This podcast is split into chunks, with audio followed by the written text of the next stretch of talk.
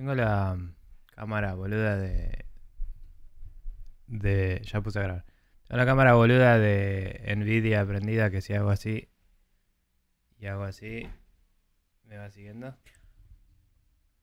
Es como. ¡Eh! Ahora le vende mi cara a los Oh. chinos, pero bueno, no importa. Claro, tal cual, le super vendiste toda tu casa a los chinos, pero. no importa. eh,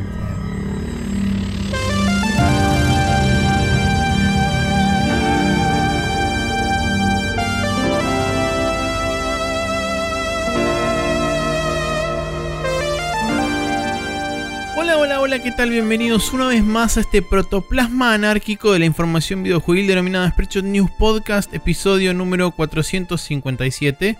Mi nombre es Maximiliano Carrión y estoy como siempre acompañado por el señor Nicolás Viegas Palermo a través de la internet. Hola Nico, ¿cómo estás? Hola, eh, acá ando tomándome un cafecito. Eh, me comí un sándwich de milanga. Y nada, muy sábado todo. eh. Sí. No sé. Eh, Sí, eh, Sí. eh, es- así es este, como está la, la situación. Digamos, no, no salí en toda la semana y comí mucha chatarra. Así que cuando, cuando vaya al supermercado, tipo hoy más tarde o mañana, va a ser como los astronautas cuando vuelven de la estación espacial, que tipo se deshacen y tienen los huesos huecos y es todo como... Claro. Sí, eso. Así que nada, esa es la situación. Sí, ¿Vos qué yo. Nada, terminé de comer una, una naranja. Eh, sí, descansé esta semana. Que en realidad. mm, A medias, porque me olvidé. Todos los días me olvidaba de desactivar la alarma, entonces siempre me despertaba a la misma hora. Y si bien Ah. me daba media vuelta y seguía durmiendo, es como. ¿Por qué Sí. hago esto? es una buena pregunta. Em, y te terminaste de comer una naranja. Sí, me terminé de comer una naranja hace Ujú. 5 minutos. Que es como un matrimonio, decíamos. Exactamente. Así que nada. Bueno, ahí está. Eh, felicidades por el divorcio. claro. Y, nada. Eh, ¿Cómo pero era el que problema, Luis? digamos. La parte B. Claro. eh, La- Never did a happy marriage ending a divorce o algo así. Sí. Eh, la parte B de todo esto es que ahora tengo frío, porque la, na- la naranja estaba fresca. este, y debería Claro. comer o tomar algo caliente después. Pero ya me voy a buscar un café después, más tarde. Está bien. Hacemos un break en el medio y sale el momento de café. Puede ser. Em, Sí. Bueno, no importa. La cuestión es que estamos acá una vez más reunidos para eh, eh, esto. Y esto significa que hay que agradecerle a la gente que pasó, comentó, dijo cosas, eh, compartió, este, retuiteó y etcétera. Esta vez son pocos, tenemos a Jorge Pediretti y Gonzalo Souto nomás anotados, pero sabemos que eh, la gente también lurquea y, este, y hace cosas por otros lados, así que gracias a todos los que nos escuchan y nos siguen. No tenemos comentarios destacados, tampoco tenemos pregunta de la sidequest ni nada por el estilo del formulario. Si quieren mandarnos una pregunta al formulario, eh, barra preguntas. Y eh, dado que no hay nada de todo eso, vamos a pasar directamente a la primera sección del programa de hoy, que es que estuvimos jugando durante esta semana.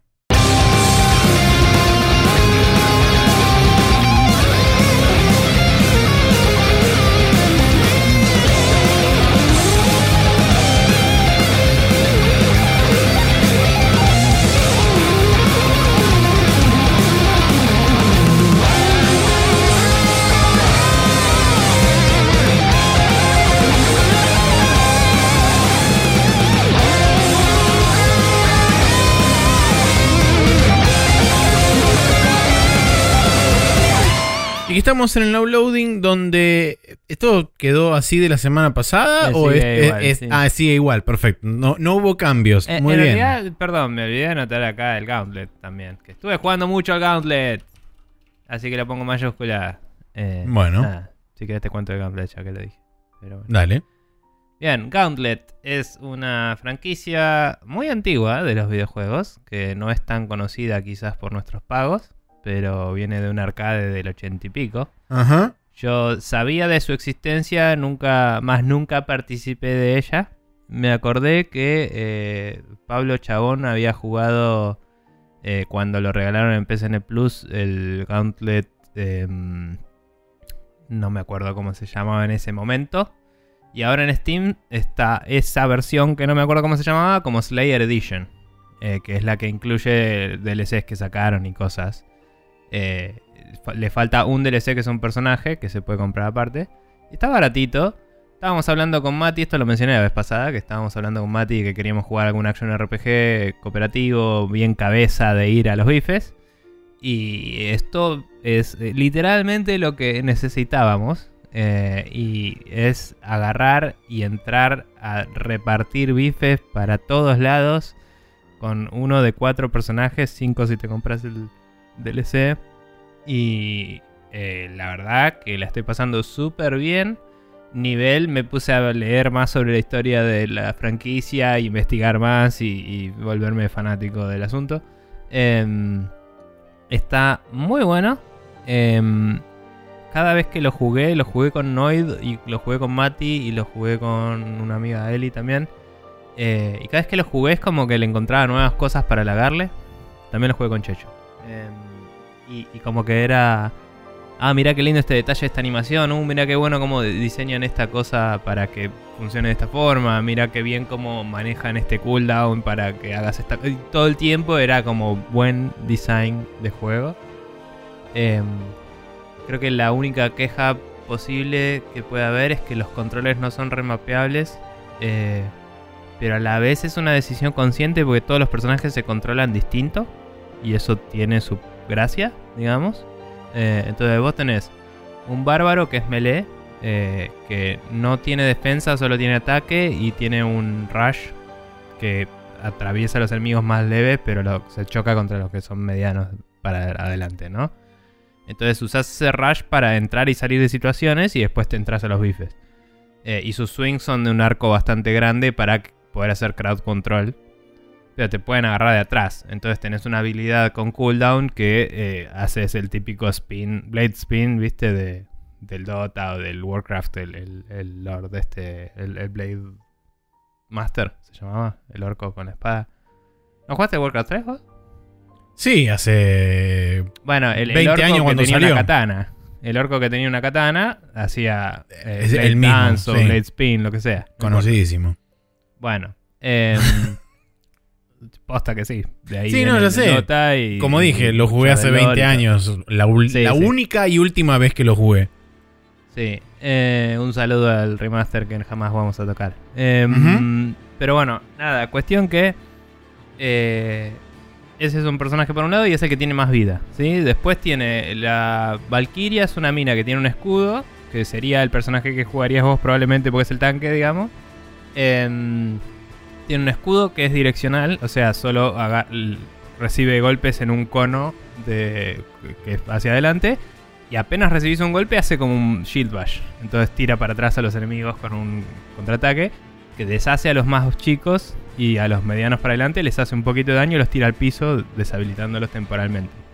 Eh, tenés una espada que hace poco rango pero un daño decente.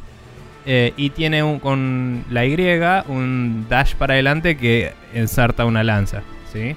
Em, y eh, la que tiene, lo que tiene de problema este personaje es que si la rodean la hacen mierda. O sea, necesitas usar el escudo todo el tiempo y estar mirando a tus enemigos. Entonces es- te moves con las dos palancas, con una te moves y con la otra moves el escudo para defenderte mientras vas hacia, atrás o hacia el costado, lo que sea.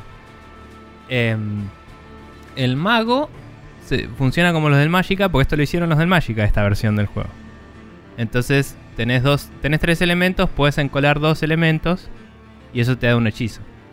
Y tenés nueve combinaciones de hechizos, básicamente. Claro. Tipo, dos veces el mismo, el mismo elemento, o ese y otro, o ese y el tercero, así con cada uno. Entonces tenés tipo... ¿El orden de los factores altera el producto? Sí, sí, podés hacer eh, al derecho y al revés. Em, entonces, nada, eh, cada, con cada botón, o sea, vos tenés hielo, fuego y electricidad. Y tenés eh, apretar hielo y después apretar cualquiera de los tres botones. Esos Claro. son tres ataques distintos. Entonces, claro, con cada uno tenés tres hielo combinaciones. fuego y hielo electricidad también. Claro, cada uno son tres combinaciones, son nueve poderes distintos. Eh, entonces ya es un quilombito de tenés que ir malavariando y cada uno tiene su cooldown individual, que algunos son más largos que otros porque algunos poderes por ahí son más OP, ponele, o, te hacen medio invulnerable temporalmente o lo que sea. Entonces la gracia es que sepas cuándo castear qué. Y cuando lo casteas, mientras está en cooldown, cambias a otro y tiras otro y volvés. ¿Me entendés? Es como re frenético el, personaje. Y funciona muy distinto que los otros. Eh, y por último tenés el arquero que quizás es el más tradicional eh, estilo eh, la Demon Hunter del Diablo 3, ponele, o, o algún personaje ranged de algún juego similar, en el cual tenés un dodge, tenés mantener apretado la palanca para jugar con un twin stick shooter y el chabón no para de tirar flechas. O si apretás el gatillo, hace un aim para hacer una flecha fuerte, digamos. Em, y con el otro gatillo, si lo apretás solo, deja una bomba en el piso que es bastante poderosa. O si lo apretás cuando estás apuntando, tirás una flecha bomba. Que es un poquito menos poderosa, pero es una flecha. Entonces la puedes clavar a un enemigo y mientras ese enemigo se va moviendo, eventualmente le explota y, mata a lo que está cerca. Todo eso que te dije son los poderes básicos.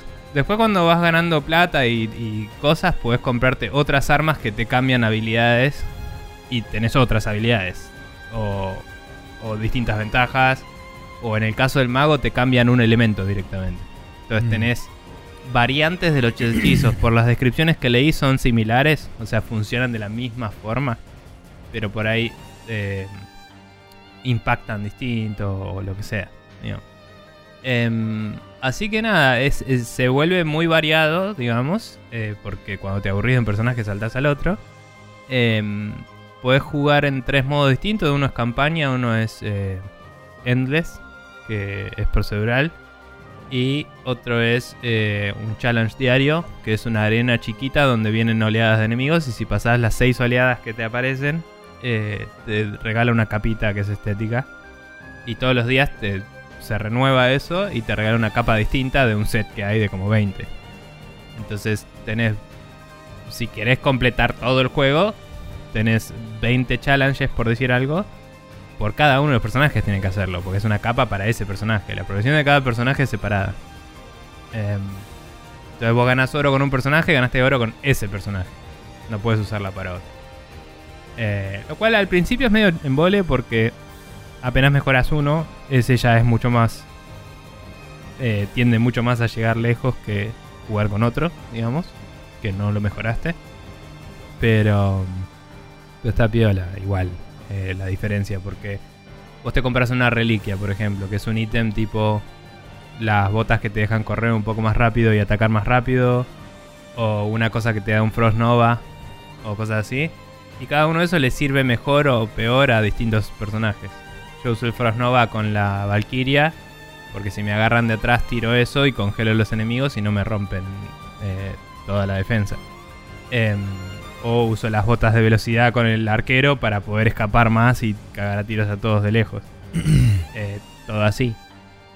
Em, y nada, por último también tenés algunos ítems estéticos por si ya destrabaste todo y querés jugar con cómo se ve tu personaje.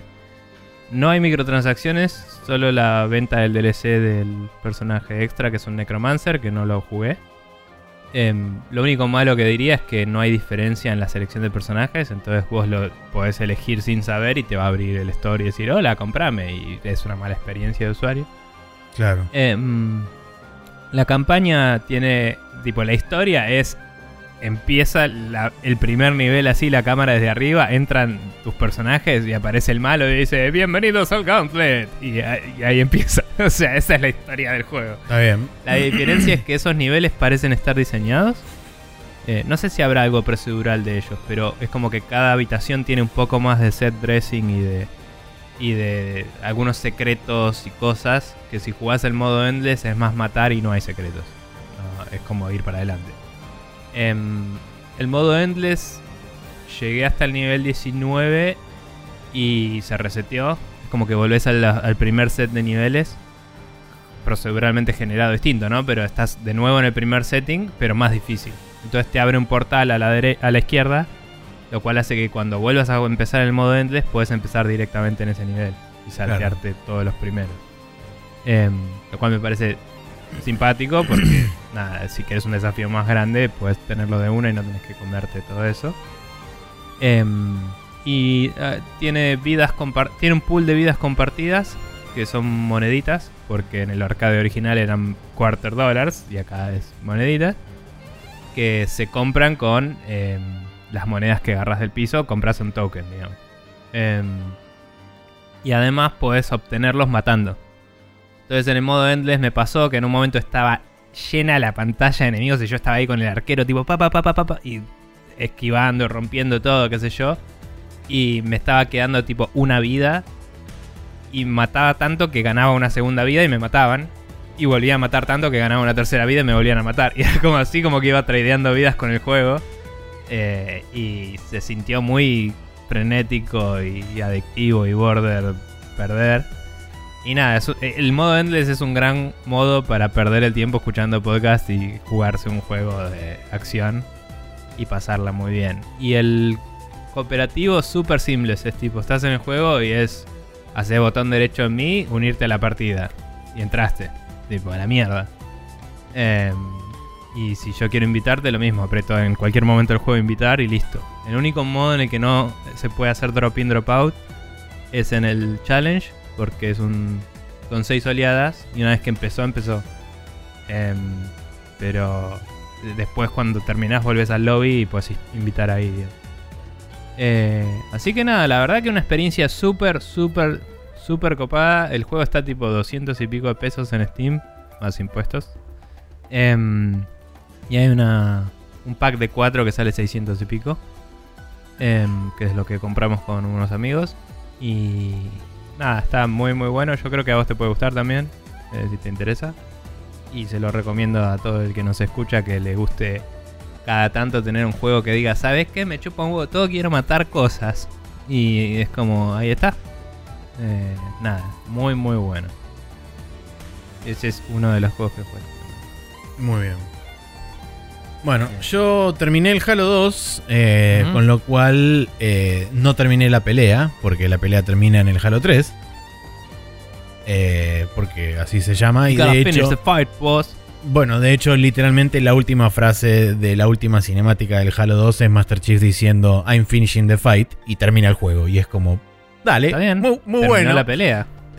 terminó la pelea, dijo I'm finishing the fight, títulos. Y la terminó. Ahí está. Claro, Se acabó la pelea, ya no hay más pelea en el mundo. exacto. Eh, Master, Master Chief, resolvió la pelea. Sí, Pero bueno, se acabó el conflicto. eh, nada, La gente Debo no entendió el final, entonces hicieron otro juego. para- claro, capaz que sí. Eh, debo Sí. decir que a partir de más o menos la mitad del juego, o sea, ya me parecían medio bullet spongy los enemigos, eh, inclusive en fácil, eh, a través de, la primera mitad del juego. A partir de la segunda mitad del juego se vuelven todavía más bullet spongy. Eh, no sé si En- es un en el tema uno de... que- cuando aparecen los elites es una patada en la pija. Tipo. Eh, yo en el por 1 lo no tuve, no tuve mayores problemas. eh, mm. Porque el- Quizás por- es normal, es lo que te digo. Pero digo, aparece el primero y es como, che, no tengo balas. No tengo tantas balas para lo que este chabón necesita que le Claro. pegue en la jeta. Bueno, por ejemplo, a mí lo que me pasó en, en- en el último tercio del juego es que aparecen los Brutes. eh, Mm. Y básicamente a los Brutes les tengo que bajar dos cargas completas del rifle de los. Del rifle del- de los Covenant. Y es como, chabón, calmate un poco. O sea, tengo que disparar continuamente hasta que se me recarga el rifle, dejar que se enfríe, volver a disparar hasta que se recargue de, hasta que se sobrecargue de vuelta y recién ahí capaz que podemos hablar de que se está muriendo. Eh, mientras tanto, por el otro lado, después este, dentro del juego empiezan a aparecer las armas de los eh, de los brutes, que son básicamente el rifle de los de los este, del Covenant, pero de otro color que dispara más rápido, eh, Mm. pero hace que se sobrecaliente más rápido. Una suerte de lanzagranadas y además eh, los elites empiezan a dropear las espadas esas locas de luz que tienen como dos, dos pinches. si- Mm. Eh, y esas espadas realmente son, digamos, el counter directo de los brutes, porque con dos espadazos de eso los matás. En el 1 también estaban. ¿O no? Las espadas. La- pero Me solamente las podían usar los. eh, no, no, en el 1 están, pero no las puedes agarrar nunca vos. ¿En Eh, serio? Como Master Chief, sí. Me suena. Me suena raro eso que decís. Puede ser. Yo, eh, como jugué al Rich también, se me confunden. Pero. Pero bueno, sí. Yo, lo- yo vi que la- los enemigos las tenían, pero en ningún momento pude agarrar una. Mm. Eh, en el inclusive Reach había otras armas melee también. Que eso en el Destiny tuvo más consecuencias, digamos. En el Destiny hay Claro. armas melee a veces. Pero Tienen como balas, o sea, se te acaban y es como, bueno, voy a tirarla al piso y seguir. Y es como, usar el Sí. martillo, la concha de tu madre. tipo. Este, Pero bueno, sí. sí. en líneas generales creo que ese fue el mayor problema del juego. eh, el nivel de, de, de bullet sponginess que tienen los enemigos. Y en líneas generales eso daba... O sea, básicamente lo que hacía era devaluar el poder de las armas. Porque ninguna de las armas este, sentía que estaban haciendo daño efectivo contra los enemigos. Y tenía que gastar una cantidad irrisoria de municiones para bajar cualquier enemigo promedio.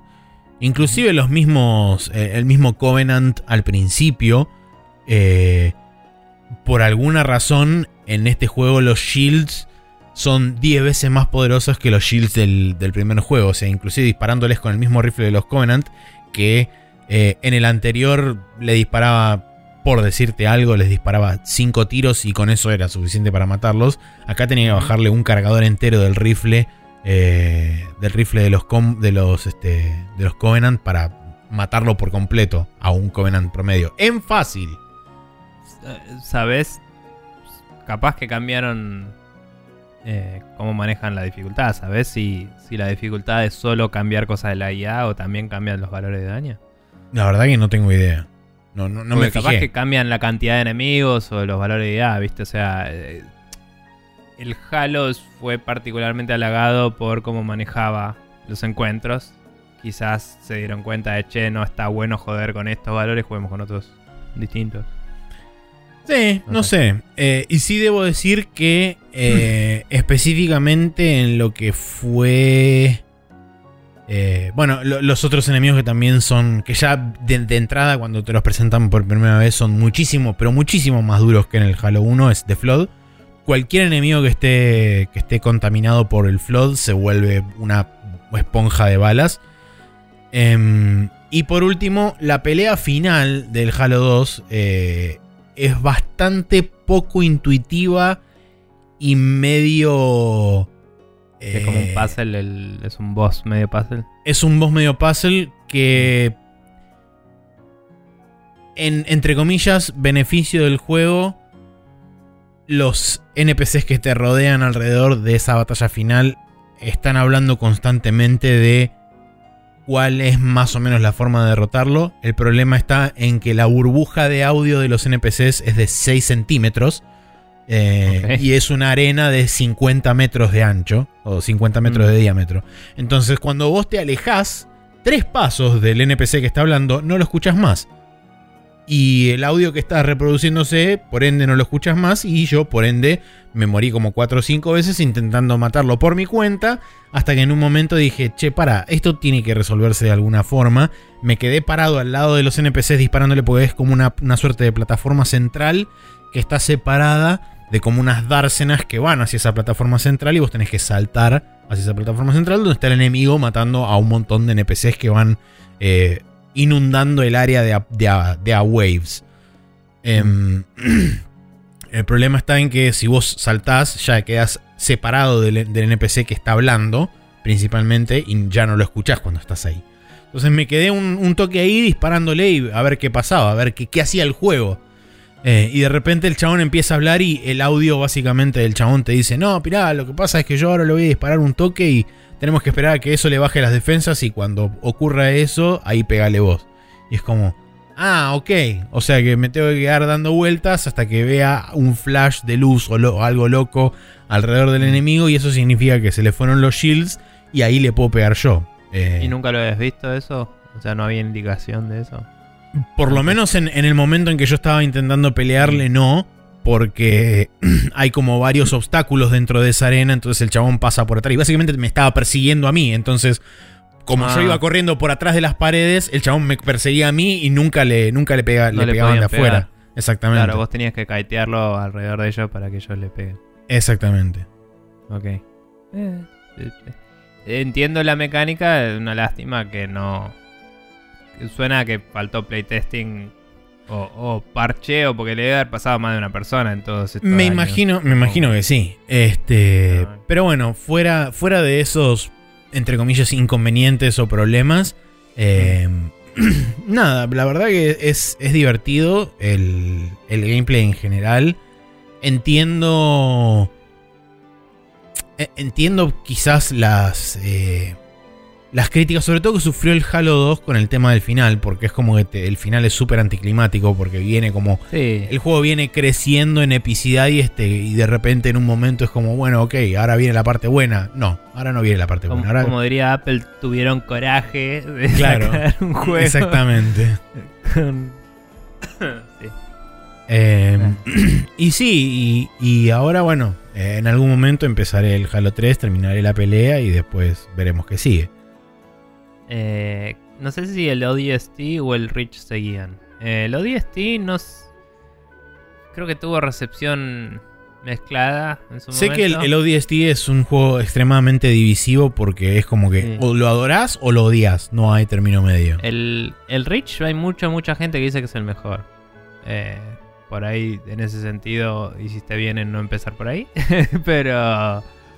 Pero bueno, nada. a mí me gustó Sí, no, yo- bastante el Reach. Yo lo, Eh. lo estoy haciendo yendo en orden de lanzamiento, así que después me voy a fijar en, ¿Cuál en salió Wikipedia o en algún lugar de esos cuál salió después del Halo 3 y seguiré la cronología. parece, me parece que el Reach salió antes que el ODST y por eso el ODST decepcionó y por eso es divisivo. O sea, no creo que sea malo, sino que la vara estaba muy alta o algo así. Pero Puede bueno, ser. ni idea. Em, de cualquier forma, sí, el, el Reach a mí me gustó mucho en su momento, pero sigue teniendo muchas de las cosas que ya habían quedado anticuadas, ¿no? Para el 3. Em, de, de eso que hablábamos la otra vez de no tenés botón de correr, tenés que tener la habilidad de correr. Y es como, ¿eh? Mm. Tipo, Sí, bueno, en este, en este juego ya se empieza a sentir un poco el tema de no, no poder este, tener un, un sprint y, y sobre todo porque hay... Creo que después 343 lo, lo cambió en el 4 porque dijeron, bueno, esta es nuestra versión de Halo, ya fue. Claro. tengo entendido. Pero eh, Halo es eso, es así. Es como, no, no toques el Halo porque la gente se enoja. Y es como, bueno, tal vez la gente se pudiera a la concha de su madre porque no, no envejeció bien eso. Sí, sobre todo porque el juego en. O sea, si bien. Y, y es este. Esto es algo que había comentado la semana pasada. La primera mitad del juego. Eh, o por lo menos este, empezás a jugar con otro personaje un poco. Es bastante Ajá. pasillesco. Después el juego empieza a, mo- a- a ponerte en áreas un poco más abiertas. eh, y spoiler alert, hay un segundo Halo en este. Halo también, porque obviamente hay un Halo. Halo 2. Exactamente, Halo 2. Eh, y entonces cuando llegas al Halo ese es como, ah, bueno, volvemos a la misma estructura que tenía en el primero, de que son una suerte de arenas de combate o hubs que están interconectados por ya sea o túneles, caminos, eh, pasadizos y etcétera. Em, y si bien estás menos tiempo, porque obviamente la historia te lleva a que eh, como vas entre personaje y personaje y hay persona el otro personaje hay momentos en donde no está en el Halo entonces es como que vas swapeando en diferentes lugares y qué sé yo pero pero sí digamos que en esas áreas es donde más se nota la falta de un botón de sprint porque tenés vehículos y todo lo que quieras pero hay áreas donde estás caminando un rato largo y es como dale man dame más rápido caminar más fuerte Sí, sí. Eh, caminar tipo Simon Belmont, onda. Tac, Claro. Tac, tac. quiero un botón de caminar más fuerte Eh, Claro. Em, bueno, bien igual. Eh, ¿Y el 3 ya lo empezaste? ¿Vas a- no no todavía o- no o lo- ok. No, eh, Em. de hecho eh, tuve que mirar bien las opciones de, la- del paquete Halo Master Chief Collection. eh, Para ver si porque, lo tenías bajado o no. para ver si lo tenía bajado o no, que claramente no lo tenía Ah. bajado, así que lo, lo puse a bajar. Pero más allá de eso, también había otra, otra cosa que yo dije. Yo había tocado el, el Field of View en el Halo 1. ¿Por qué no está igual en el Halo 2? Porque dentro de la configuración general de la Master Chief Collection vos podés seleccionar juego por juego las opciones de cada uno. Ya sea el Mm. Field of View, la- el mapeo de botones y todo ese tipo de cosas. Y están separados. Pero hay un- una checkbox que no sé por qué no está arriba de todo, está abajo de todo, en el final de las opciones que dice Apply to all games. Aplica esto a todo. Exactamente. Eh, entonces yo agarré, fui abajo, la encontré leyendo de pedo. Agarré, la activé eso, configuré el Halo 2 como quería que se viera con el Field of View bien y qué sé yo. Eh, y le cambié un par de, de botones que tenía asignados este, al teclado, los puse en el mouse porque tengo un par de botones extra en el mouse, entonces vamos a usarlos. Em, y ahí le puse, sí, Apply to All Games. Y ahora, teóricamente, quiero ver si en el Halo 3 se respeta eso. Pues, Asumo que sí, porque para algo está ese botón. Eh, Pero nada, me llamó eso la atención. Y otra de las cosas que también me llamó la atención es que yo no le estaba dando mucha pelota porque asumí que era como parte del multiplayer o algo así. Pero a medida que iba, que iba avanzando en el juego, cada vez que volvía al menú principal me aparecía como un cartelito que decía, destrabaste no sé cuántas opciones custom y bla bla bla. Y es como, ¿dónde está todo eso? Porque nunca lo vi. Claro, me metí en la parte de opciones y creo que es Career o algo así, donde te muestra un montón de iconitos. Y encontré ahí la parte donde podés aparentemente configurar la armadura del Master Chief y las armaduras del Halo Reach y las armaduras de Halo ODST. Y le Pero podés cambiar colores. No sé, Sí, sí. este. Porque. es para multiplayer. Claro, bueno. Es para el multiplayer de cada juego que tiene multiplayer. Creo que todos tienen en realidad. Pero eh, no es, raro. El, el Master Chief Collection es una cosa que tiene una cantidad de features admirables, pero no hace un buen trabajo de explicártelas. Sí, En concuerdo. la cual, en la cual, por ejemplo, en la consola, el cliente pesa 180 GB y tiene todos los juegos. Y los DLCs son. Eh, que, que están incluidos en Game Pass, pero son DLCs. Son desbloquear el. Que creo que también están si los compraste. O sea, es como que le agregaron después la licencia del ODST y del Reach, que los agregaron más tarde. Sí. Y son 10 mega cada una. Que andás a ver, eh, debe ser una clave de decriptación para que se habilite el contenido. Que ya podrían haberlo parcheado adentro del juego y listo si no vas a separarlo. O sea, ¿por qué mierda puedo desinstalar esto si, si el juego lo tiene adentro? ¿Me entendés? Sí, totalmente. Eh, eh, y, y es como funciona así en consola. Y en PC funciona totalmente distinto en que puedes bajar cada juego por separado y todo. Porque no, porque la gente de PC tiene otro estándar. Pero el estándar de la gente de PC es entender lo que usa. tipo, no Sí. estaría pasando. Eh, Totalmente. pero bueno, hasta donde entendí yo, creo que eh, a- como que estandarizaron el cliente multiplayer para bancar todos los mapas de todos los Halo desde el 2, me parece. Porque creo que el del 1 no era tan compatible porque era de la primera Xbox. Em, y de, de la versión de Xbox Live original, digamos. Sí, creo que como Y- el Halo y- 2 Anniversary lo hicieron, lo rehicieron para 360, me parece que eso también está incluido. Claro, eh, y en el Halo 2 habían hecho lo del Forge y toda la bola que hacía que la gente pudiera Creo que sí. niveles y todo. Entonces, como que ese fue el, el framework sobre el que laburaron. Entonces, me parece que tenés armaduras y eso del 1, pero creo que los niveles que importan, digamos, para jugar tenés del 2 en adelante. Y no sé si de todos los juegos tenés del 2, del 3, del Reach. Y no sé si eh, después del 4 y del 5. Bueno, el 5 no. ¿El 4 estaba en la Collections? ¿O no? El 4 sí está en la collection. Ok, el Es 5 Halo creo que 1, no 2, estaba. 3, 4, ODST. Eh, Bueno, el 5 hasta ahora no está, pero No. está en el Game Pass, entonces es normal que Ah. la gente que está en Xbox lo tenga. Sí. Eh, una cosa, habla ahora que dijiste Halo 5. Por alguna razón, porque me lo dijo Carlos Molina, así que un saludo a él y gracias.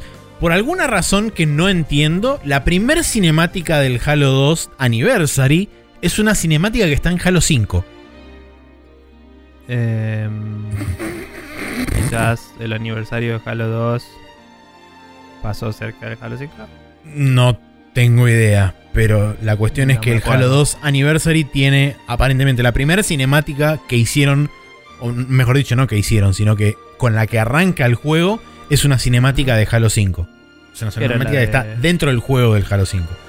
Que es la que te dije yo que... en el desierto? No, O- es una cinemática donde están adentro de una nave que creo que es una nave de los este, ejército de la Tierra o bla bla bla. sí, eh, donde hay donde hay personajes ma- Masterchef-ficos, más Ujú. o menos. eh, y está el árbiter Spartans. parado este, ahí adentro también. Están hablando entre los dos y medio como diciendo, ah, Master Chief traicionó a no sé quién y bla, bla, bla. Eh, pero el árbiter dice, ah, pero yo lo conozco y es un guerrero y nosotros le decimos demonio y no sé qué. Eh, y. Yo- Que yo pensé que era como una cinemática Que bueno, técnicamente es del futuro, pero es del futuro en otro juego mucho más adelante. No es que es dentro del mismo juego, en la línea temporal del juego, un toque más adelante. Pero en Claro, ningún momento igual- te dicen nada de todo eso y es como que eso también queda súper colgado porque en, en la narrativa que te cuentan dentro del Halo 2 es como... En ningún momento Master Chief traiciona al gobierno de la Tierra ni nada por el estilo. Y es como...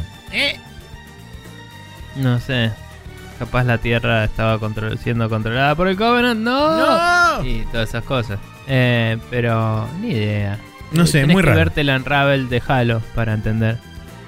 eh, ¿El de las cómo novelas? Sí. Bueno, lo vi, pasa que no tenía contexto. Ahora que tengo un Pero poco más de contexto, lo nuevo. tendría que ver un poco de, lo tendría que ver de vuelta capaz, sí. Sí, Brian David, David Gilbert te explica toda la historia de Halo de los libros y es hermoso ese video. eh, y es lo mejor que hay, básicamente.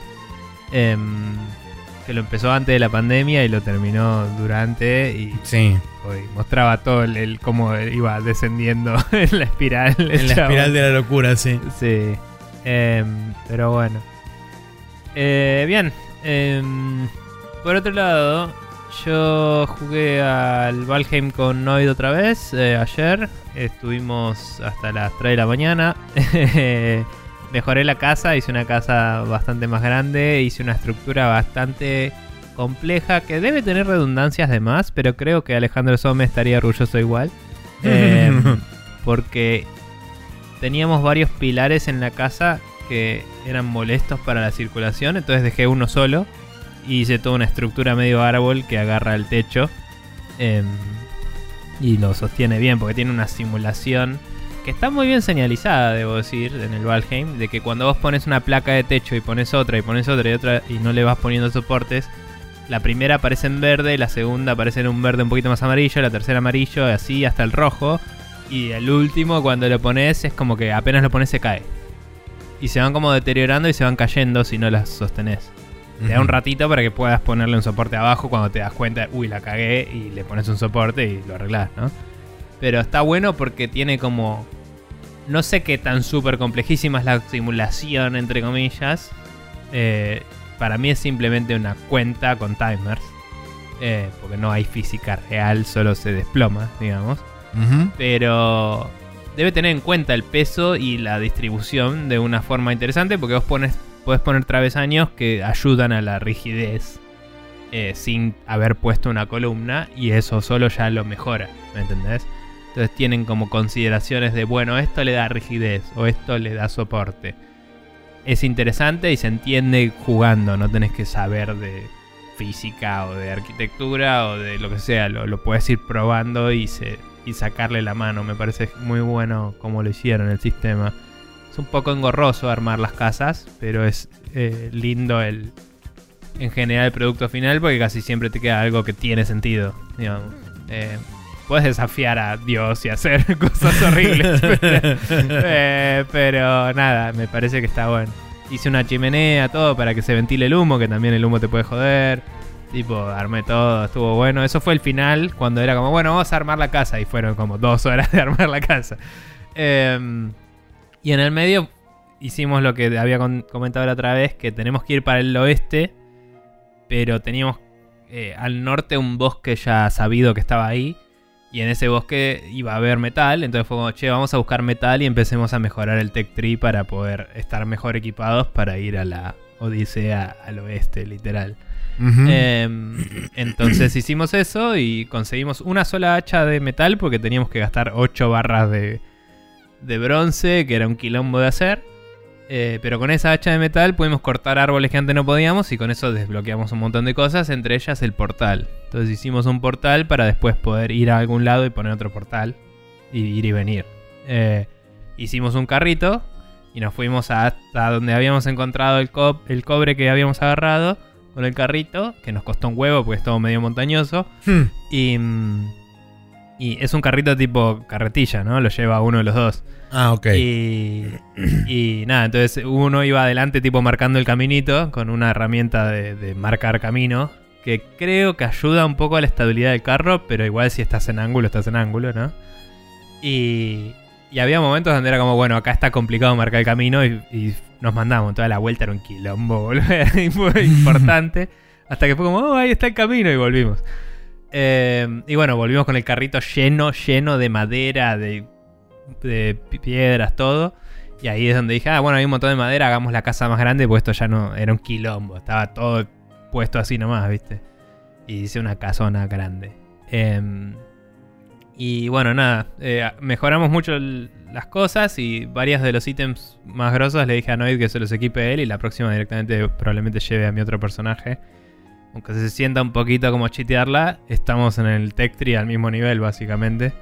Así que ya fue. Me vengo con el mío que está todo equipado y a la chota. Eh, Claro. Así que nada. eh, eso, la próxima semana le dije también si quiere venir a mi server para chusmear eh, y pelotudear un poco. También experimentó él un poco con hacer pociones, que yo no lo había hecho. que una vez que tenés un cauldron, que lo haces con, con metal, podés usar algunas plantas y eso para hacer eh, algunas cosas que tengan resistencia a veneno y cosas de esas. Eh, nada, no, no jugamos mucho con eso todavía, pero hizo un par, me parece. Em, bien, y después de eso, estuve jugando más al Nier. Eh, me colgué mucho haciendo sidequests, tipo escuchando podcasts y haciendo sidequests. Pero. y grindeando algunas cosas. Pero sí hice el, la misión de, de la segunda parte del, del bosque. Y Ah, del bosque el del bosque. mito. El bosque me sigue pareciendo muy bueno a nivel conceptual, pero la ejecución se queda atrás porque es muy fácil cagarla y tener que comerte toda una narración que no cambia, que sería tan barato cambiar, ¿me entendés? Y hacer que que te lo cuente de otra forma, que te diga otra cosa, que se salte la intro y que directamente salte a la parte donde te cuenta lo relevante y te pregunta sobre eso. Em, no quiero eh, desambiguar mucho, pero es una parte hecha en texto, ¿no? Eso lo Sí. habíamos dicho hace mucho y se sabe. no quiero decir más que eso porque spoilers, pero hay mucha introducción para que después te diga una historia cortita y te haga una pregunta. Y es como, ah, pasa directo a la historia. Eh, contame otras historias, porque voy y me cuenta la misma historia con otras variables y me confundo y le pifio de nuevo. Y es como, escribí otra. Eh, no hagas eso. Yo leo que es la misma historia, lo salteo, contesto la pregunta entre comillas correctamente y, ah, no era, porque la cambié. Es como, me estás jodiendo. O haceme Hmm. otra pregunta de la misma historia, ¿me entendés? O sea, es una ejecución muy barata. Eh, y no, no hablo de plata, sino de chota. Eh, y les- le, le devalúa la experiencia zarpado, porque el tipo de historias que te está contando eh, viene de quién es el personaje y de dónde las saca estas historias, y te cuenta siempre las mismas dos, y te las cuenta distinto, y no lo reconoce, no es como, ah, me estoy olvidando las historias, que podría ser algo interesante, podría ser algo mucho más Sí, profundo podrían con lo haber jugado hizo. con eso, sí. Claro, eh, co- co- co- temáticamente hubiera enganchado a hacer algo así y no lo hicieron y tampoco hicieron lo otro. Entonces hicieron algo que una vez funciona y si le pifiaste ya es una mala experiencia. Entonces eso me molestó. Eh, y nada, y no me di cuenta que habían cambiado. Porque eh, era como, uy, creo que era este número. No era ese número. Y cuando volví era otro número y asumí que yo me había confundido, no asumí que cambiaba cada vez. ¿Me entendés? Sí. Entonces cuando me hicieron la segunda pregunta, volví a contestar lo que dijeron la primera vez y no era eso, lo habían cambiado. Y es como la concha de tu madre. Entonces tuve que hacerlo un par de veces más hasta que entendí lo que estaba pasando. Em, nada, fue, fue... Eso fue una experiencia medio... em, tirada abajo por esa circunstancia. Pero igual me parece muy lindo el bosque como concepto. Em, y fuera de eso, eh, nada, avancé mucho en muchas sidequests, la verdad. Hice muchas cosas. Em, pero... Y agarré algunas armas y mejoré algunas cosas. Pero... em, Sí, la historia la avanzaste poco y nada. en la historia también hice una más, me parece. Creo que... Fuiste a ¿cuál fue la que? Roboyama. Em, o sea, fui estoy yendo... Al principio te Al- dan dos opciones. Tenés el Forest of Myth o la Robot Mountain. Sí, es que fui a la Robot Mountain. Me... Ah, por eso no lo conté la vez pasada. Por eso yo pensaba, hice más cosas. Bueno, la vez pasada fui también. eh, al Road Mountain y me dio un arma y me dijo te la mejoro y te aviso cuando esté. Ya me avisó cuando está y ahora tengo que ir y ahí voy a terminar la Claro. parte de eso. Eso es lo que tengo que hacer ahora. Eh, y además hice alguna cosa suelta más que no te daba una parte importante de la historia, pero era una side quest un poco más elaborada. Y me confundí un poco con cómo funcionan. Hay una misión que es tipo, che, hay una bestia re loca en el sur. Eh, bestia, un- una shade re loca en el sur.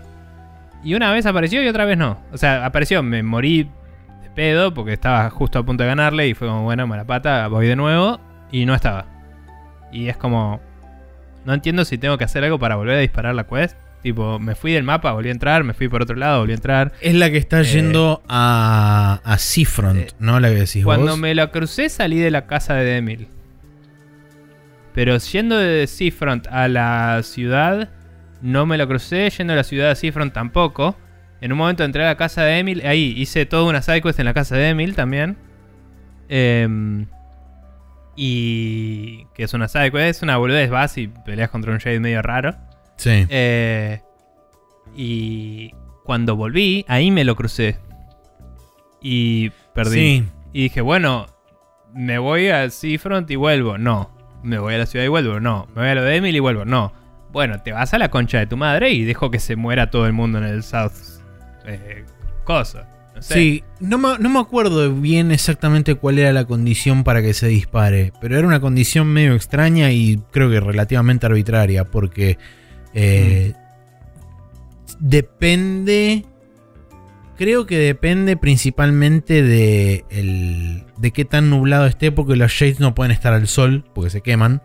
Ah, Eh, es Entonces tiene que estar, entre comillas, medio nublado el clima en Es- el lugar. Eso me lo dijeron al pasar en el juego y me pareció como que muchas veces sí estaban al shade. Digo, a Pasa las- que el tema es que la, iluminación no hace un buen laburo de indicarte cuándo está nublado, cuándo está soleado. O sea, se ve, es muy Sí, o sutil sea, la me lo dijiste diferencia. ahora y fue como, tiene sentido, pero no tengo idea de cuándo no estuvo Es nublado. muy sí. sutil la diferencia y, y si te pones a pensar después decís, che, pero para, hay shades cuando hay sol. Claro, pero la mayoría son con las que tienen todas la- las latas y la armadura puesta. Entonces técnicamente eso, entonces, entre comillas, las escuda del sol. Pero Bueno, sí hay pero como una diferencia film- demasiado sutil en la iluminación de con respecto a cuando está soleado de cuando está nublado. En, en el field del norte, que es todo donde pasás la mayoría de la primera Sí. parte, nunca están particularmente abajo del puente las shades. Están en todos lados. Sí. Y Sí, no encima para colmo vos sobre, sobre los costados, como es una zona que tiene relativamente partes montañosas o riscos, vos ves Mm. como una sombra claramente definida y después hay un Mm. área un poco más gris y la- las shades andan caminando por todos lados, excepto cuando está el sol, que cuando está el sol es como que hay una marcada diferencia más relevante entre la parte con luz y la parte con sombra claramente marcada.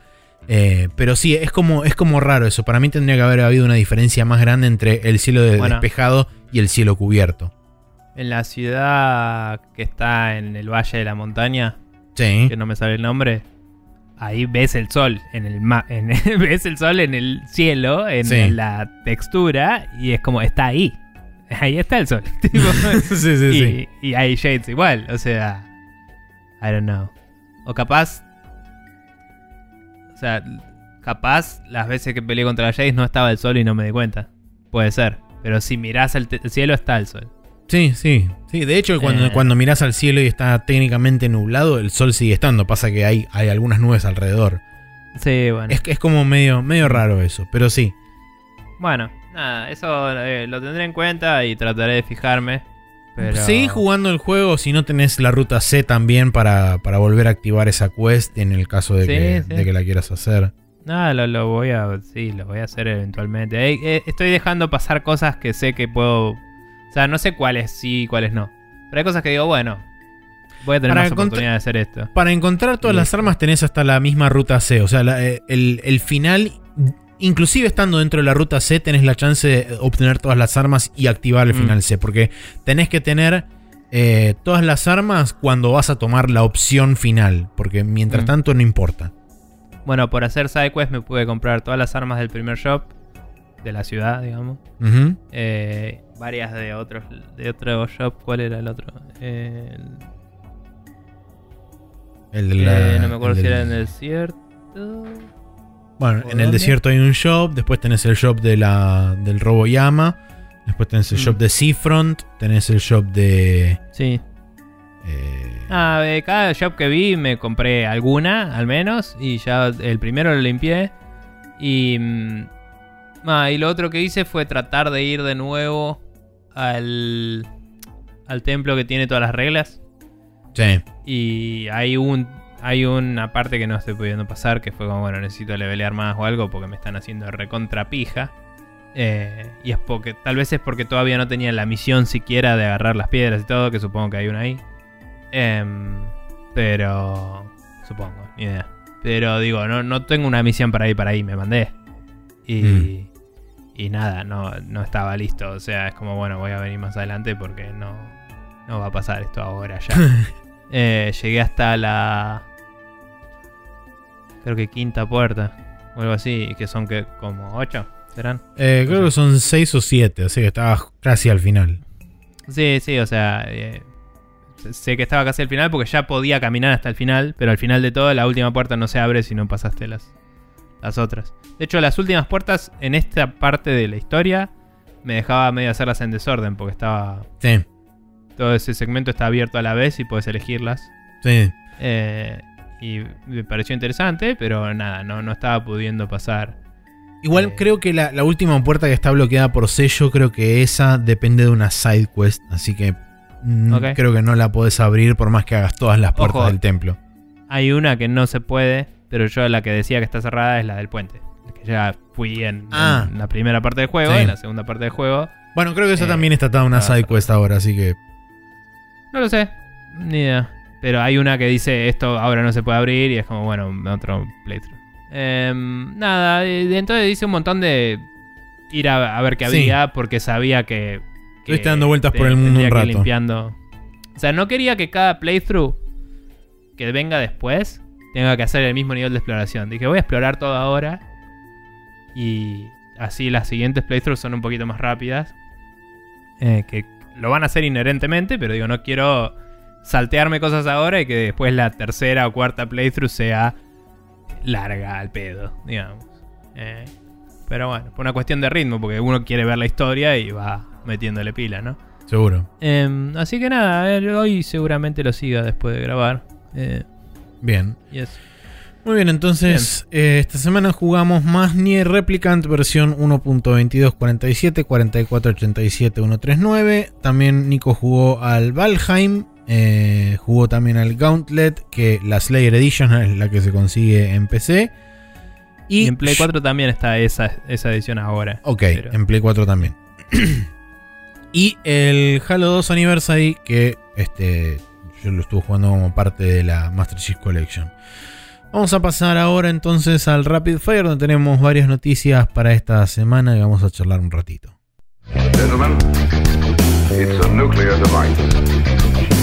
Time is running Time is running out.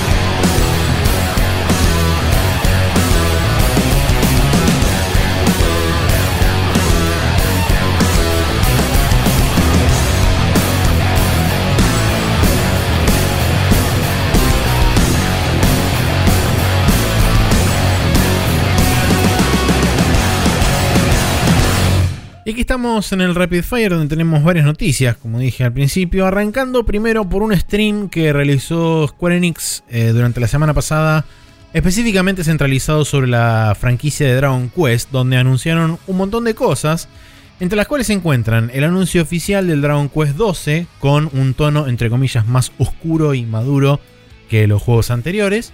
Eh, no hay muchos detalles al respecto, simplemente mostraron un, este, una suerte de tráiler CGI con un montón de inscripciones locas, Sí, runas un, y un logo reveal eh, básicamente fue eso. que dice existe el 12. y- Ese, sí, es como este- que era una un- sí, un tierra con fuego medio como si fuera un volcán y parecía importante. eso. Claro, sí, y la palabra Dragon Quest y después el 12 como tallado en, en esa piedra, medio como en Ujú. fueguito. Entonces decís, oh, fueguito, más maduro, o algo por el estilo. Claramente. Eh, pero bueno, eh, después de eso también anunciaron un spin-off que se llama Dragon Quest Treasures, que está protagonizado por dos personajes de... Va, por un personaje del Dragon Quest 11, que es el ladrón, eh, que ahora Con no me acuerdo hermana. cómo se llama, con su hermana, que también aparece dentro del juego. Eh, que aparentemente este juego es una suerte de. De repurposing de otro juego que originalmente se iba a llamar Dragon Quest Monsters. eh, pero que aparentemente entró en una suerte de development hell y lo reconfiguraron para transformarlo en esto. Eh, es short, eh, ponele que Story Lesson, pero no, porque solo sé unas partes.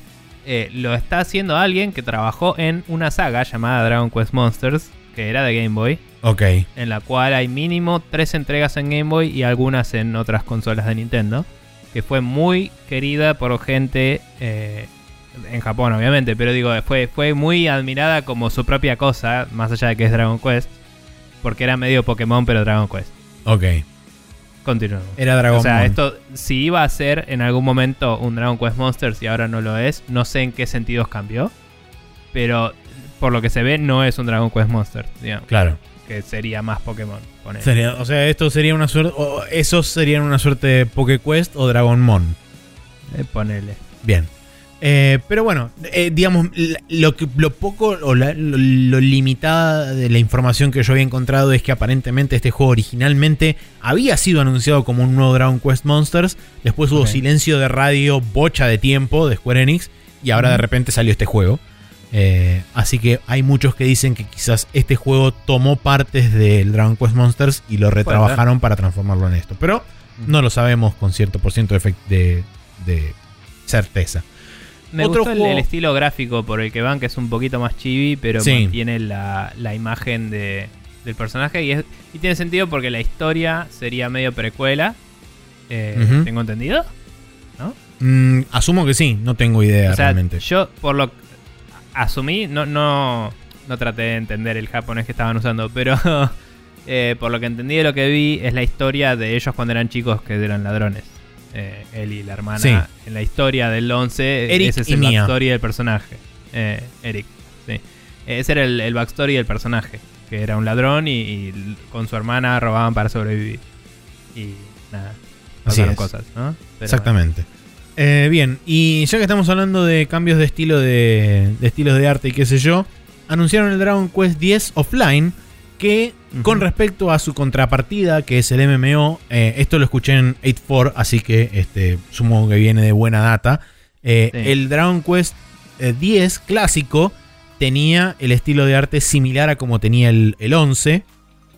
Por supuesto que no tan high poly y demás, pero con, un- con una estilización similar. Y ahora, aparentemente, el Dragon Quest este 10 offline va a tener un estilo más super deformed, similar a como vos me decías que es el 8, Sí. creo que es. No, eh, yo te decía lo mismo que decían ellos. El 8 es más como el 11, de hecho. Ah, ok, Eh, y- bien. Claro, el 8 es el, el primero que trajeron a Occidente eh, después de mucho tiempo. Sí. Y era medio como, este es el arte de el chabón de Dragon Ball, ¿me entendés? Se veía Claro. como... eh, Como Dragon Ball, pero. Como el manga de Kashika, ¿viste? Sí. Eh, esa movida. Que son tipo personajes un poquito más flaquitos, no todos trabados como Goku, pero es eh, eh, late 90s Toriyama. Claro. Eh, y eh, esto vuelve a ser chibi, pero no es chibi como lo early Toriyama, sino un chibi moderno con Toriyamismos que no me gusta una mierda. sí, a mí tampoco. Em, Porque parece muy super. di- O sea, está demasiado cerca de ser super deformed y a mí el super deformed me genera repulsión instantánea. sí, son medio... s- Todos parecen iguales los personajes, como que no hay body types. Eh, son como si fueran llaveritos todos, digamos. Como Claro. si fueran...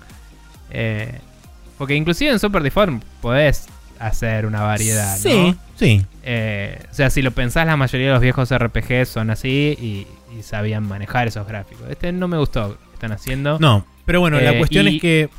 Sí. Perdón, y aunque se llama Dragon Quest X Offline, no se sabe exactamente si va a ser lo mismo, si va a ser otro juego en el mismo mundo o qué, porque la forma en la que los japoneses usan las palabras en inglés para, para calificar algo en general es hay que tomarla como algo abstracto. Y esto para mí quiere decir, este juego ocurre en el mundo de Dragon Quest X y no es online. No significa es la misma historia offline o Sí. eh, vas a hacer literalmente lo mismo o van a estar los mismos personajes. Para mí puede ser una precuela, puede ser después, puede ser una parte de, pero va a ser una, un Gaiden del Dragon Quest. Sí, Yes. encima para colmo la cita que utilizaron, este, por ejemplo, acá en Gematsu, que la, la extrajeron directamente del stream este. eh, según Takumi Shiraishi, dice: Como ustedes este, podrán eh, adivinar por el título, esta versión nueva del Sí. Dragon Quest X Online no va a necesitar de conexión a internet para jugarse. Estamos buscando crear una experiencia eh, fácil de. Fácil de, de aproximarse y fácil de jugar standalone de Dragon Quest X y como vieron en el video promocional, con un diferente estilo de arte eh, a su primo, eh, la versión online que, que se conoce. Entonces, Sí. eso digamos que es lo más, de- lo, más, lo más detallado que podemos tener hasta el momento, sumado al hecho de que por el momento está solamente anunciado para Japón en algún momento del año que viene. Eh, específicamente, yo no lo casé eso, pero lo escuché en Night for Play. Específicamente decía, no está planeado un lanzamiento en Occidente. Que Sí. no es lo mismo que decir, eh, lo anunciamos solo para Japón. no es lo mismo. No es lo mismo. Eh, así que lo calificaría de tal forma, ¿no? Como ahora no está planeado para Occidente. sí. Eh, pero bueno, nada. allá Dragon Quest siempre fue gigante y el Sí. 10 sigue vivo en- y, y súper a pleno. le Tiene re- con de 10 todo. millones de expansiones y... Hace poco salió la expansión número 200 o algo así. Imagino que usan la palabra expansión de una forma medio liberal en la cual te agrego tres sombreritos es una expansión. Pero 200 suena a que le pusieron onda, ¿no? Y originalmente es un Eh. juego que salió en, en la Wii, así que tiene por lo menos Mm. 12, 13 años ya de, de- de existir. Pero digo, no me sorprendería que le agregué una islita chiquita donde tenés tres quests Seguro. sea una expansión en Japón, porque es técnicamente una expansión y los japoneses agarran el diccionario y dicen voy a usar esta palabra. sí. Eh, Y a veces utilizan, como decías vos, utilizan este, palabras en yankees, en katakana, y les cambian fundamentalmente el significado y no tiene absolutamente nada que ver con el concepto de la palabra en sí. es que es un lenguaje muy interpretado el de ellos. Sí, Eh, es tipo, yo lo interpreto así, así que lo voy a usar así y funciona. Sí, pe- pero tenés que saber leerlo de esa forma, tenés que saber que no es literal. seguro. Y, y decir, bueno, ¿qué quiere decir con esto? Ah, quiere decir esto. Ok, listo, el contexto me lo, me lo cualifico. Sí. Eh, pero muchas, muchas noticias no están reportando esto pensando en eso y por eso hay mucha desinformación. Sí, hay, hay varias historias cruzadas al respecto. Bien, y Eh. después por último también anunciaron el Dragon Quest 3 HD 2D Remake, que básicamente lo que significa que lo están haciendo en el motor del Octopath Traveler. Sí, Con el arte del Octopath hablar- Traveler. Volviendo a hablar sobre lenguaje y todo eso, no estoy seguro de esto, pero me parece que es un working title por los kanji que entendí del anuncio. Eh, porque estaba el kanji de tipo producto y, y que se usa para cuando estás hablando de un proyecto, ¿viste? Que es como, cuatro, como tres cuadraditos y no sé, cosas. Y, y había uno de, de... Creo que el de Naka, de, de- no el de Naka, el de Ai- Aida. Y como que... eh, por ahora se llama así, es lo que entendí yo. Claro, ¿Me sí, entendés? Working Title. Pero bueno, nada. Eh, de cualquier forma, se ve muy lindo. Me parece que se ve más lindo que el Octopath Traveler. Em, lo que escuchaba de los de 8 for Play es que, eh, que ellos jugaron la versión de SNES del Dragon Quest 3. Es que aparentemente esos fondos son literalmente traslaciones del juego de Super Nintendo a este eh, en 3D. Entonces, quizás el basar el arte eh, de, en este motor que es 3D en un juego previo 2D le esté dando una estética un poco más cohesiva que lo que fue el Octopath, que en algunos momentos chocaba por lo que se vio, ¿no? Yo no lo jugué, pero digo, eh, algunos trailers los veías y decías, uh, esto se ve increíble, y otros decías, eh, y algunos screenshots se veían re bien y otros se veían raros. Me parece que esto es como la dirección de arte era en sí misma una ya definida, capaz que funciona mejor. Me Sí. Recién ahora estoy viendo el tráiler porque no lo había visto. Eh, el tráiler de este. Y por lo menos en lo que es la parte del, del escenario de pelea, en la, en la arena de combate, se nota que los, los fondos son tipo. o, di- digamos, trasladados de, de otro lugar. Porque es como si fueran pinturas en súper alta resolución. Mm. Eh, Sí, sí. Y en ese, en ese sentido se ve, se ve muy bueno. Sigue teniendo para mí el problema cuando, sobre todo cuando van caminando por los distintos lugares, cu- cuando están pasando por las partes de las columnas que le pega la luz y la sombra. eh, sobre los modelos de los personajes es como que hacen ese switcheo medio extraño de que los personajes tienen luz propia, pero lo tienen que apagar un poco porque pasan por un lugar con Mm. sombra y es como. ¡Ey! Queda raro. Sí, sí, la verdad es que podrían no tener luz propia si le vas a hacer el normal mapping. Eh, Sí. li- literal. Eh, pero igual me parece que se sostiene más que lo que he visto del, del Octopath. Está, Eh, está claro sobre- que es una, es una versión mejorada de esa primera de esa primera ideación que habían hecho para el Octopath Traveler. De hecho, Mm. eh, ¿cuál fue el otro juego que también habían anunciado con este motor? Era el Ah. el que parecía Fire Emblem al principio cuando estaba el primero el principio Ah, el anuncio. Triangle Tactics. Eso, no sé qué. Triangle Strategy, Sí. no sé cuánto. Eso. Ese también se veía un poco mejor. Seguía teniendo estos problemas, pero digamos que es una, como una versión más evolucionada del Octopath Traveler. Bueno, eh, acá, pero fíjate, si mirás las partes que están en la ciudad, digo, particularmente, Sí. eh, como que ves que está más integrado el arte. Sí, sí, sí, sí, sí. Me- no eh. parece que fueran dos layers separadas diferentes. Ahora es, es como que. Y la estética también, digo, Mm. porque no es que, uy, eh, los sprites los hice para hacerlos retro Sí. y el fondo lo hice para un juego nuevo. Es, agarré eh, un juego viejo y lo hice en este motor. Sí, es Eh, más cohesivo. una sí. Y me gusta que en el combate en sí los personajes son eh, alta resolución. sí. Eh, como que tienen mucho más detalle. Entonces tampoco es que hacen un scaling grotesco de los sprites. em, que, que lo rompería mucho. Sino que tienen una versión de combate específica que eh, se sostiene mucho más. Entonces eh, se dieron más cuenta de que esas diferencias de resolución rompen mucho la ilusión con el pixel art y están jugando un poco más con eso, me parece. Y por ahí está dando vueltas lo que te decía el título eh, cuando ves el anuncio. sí. Em, que dice. Ah, está el de Tsukuru y. Sí, es el, el- los kanjis del medio son Tsukuru y Akeru y el Hajimaru. O sea que debe ser como empecé en- en- entrado en producción o algo por el estilo. Porque es, Mm. el último es el de Hajime, que es el de iniciar. El anterior es el de Akeru, que es abrir. eh, el anterior es el de Tsukuru, Sí. que es preparar o hacer. Y el primero no sé qué significa. Es que creo que el de Tsukuru mezclado con otro era tipo. Proyecto.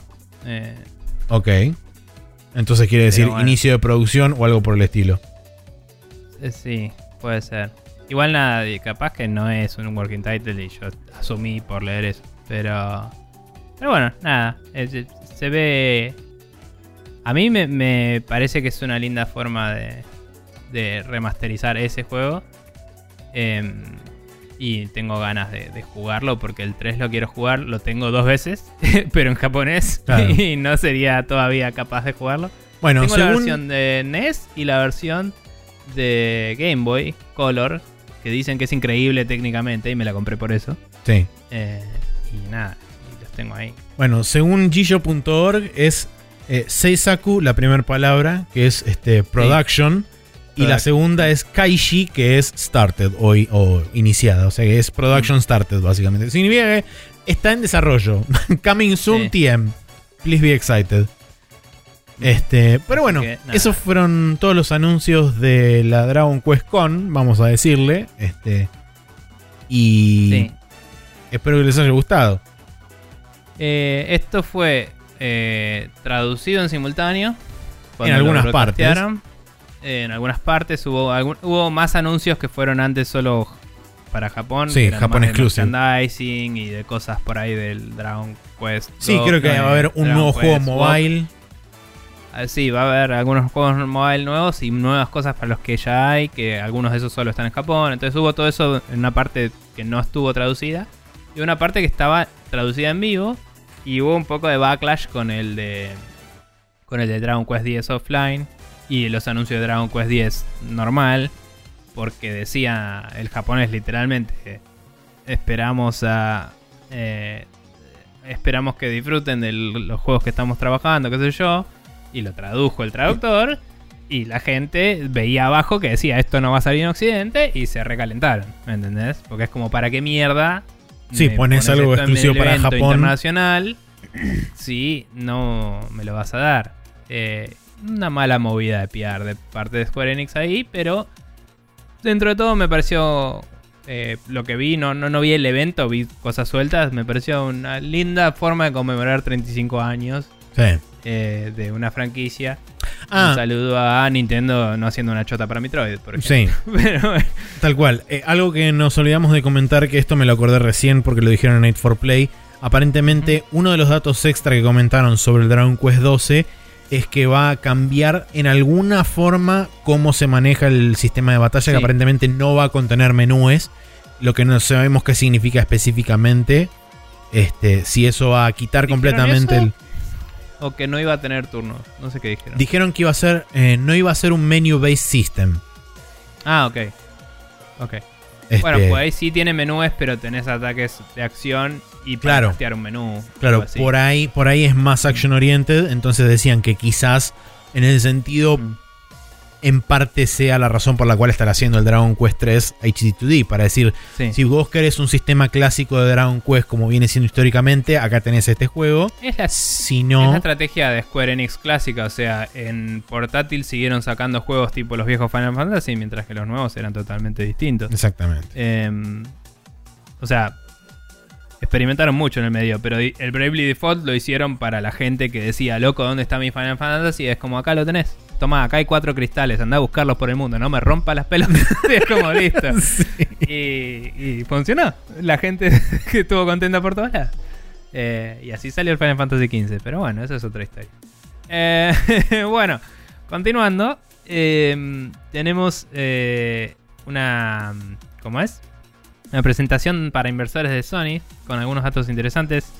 Eh, 10% de las ganancias totales eh, provienen de mercados emergentes como lo son Latinoamérica, Asia, África y Oceanía.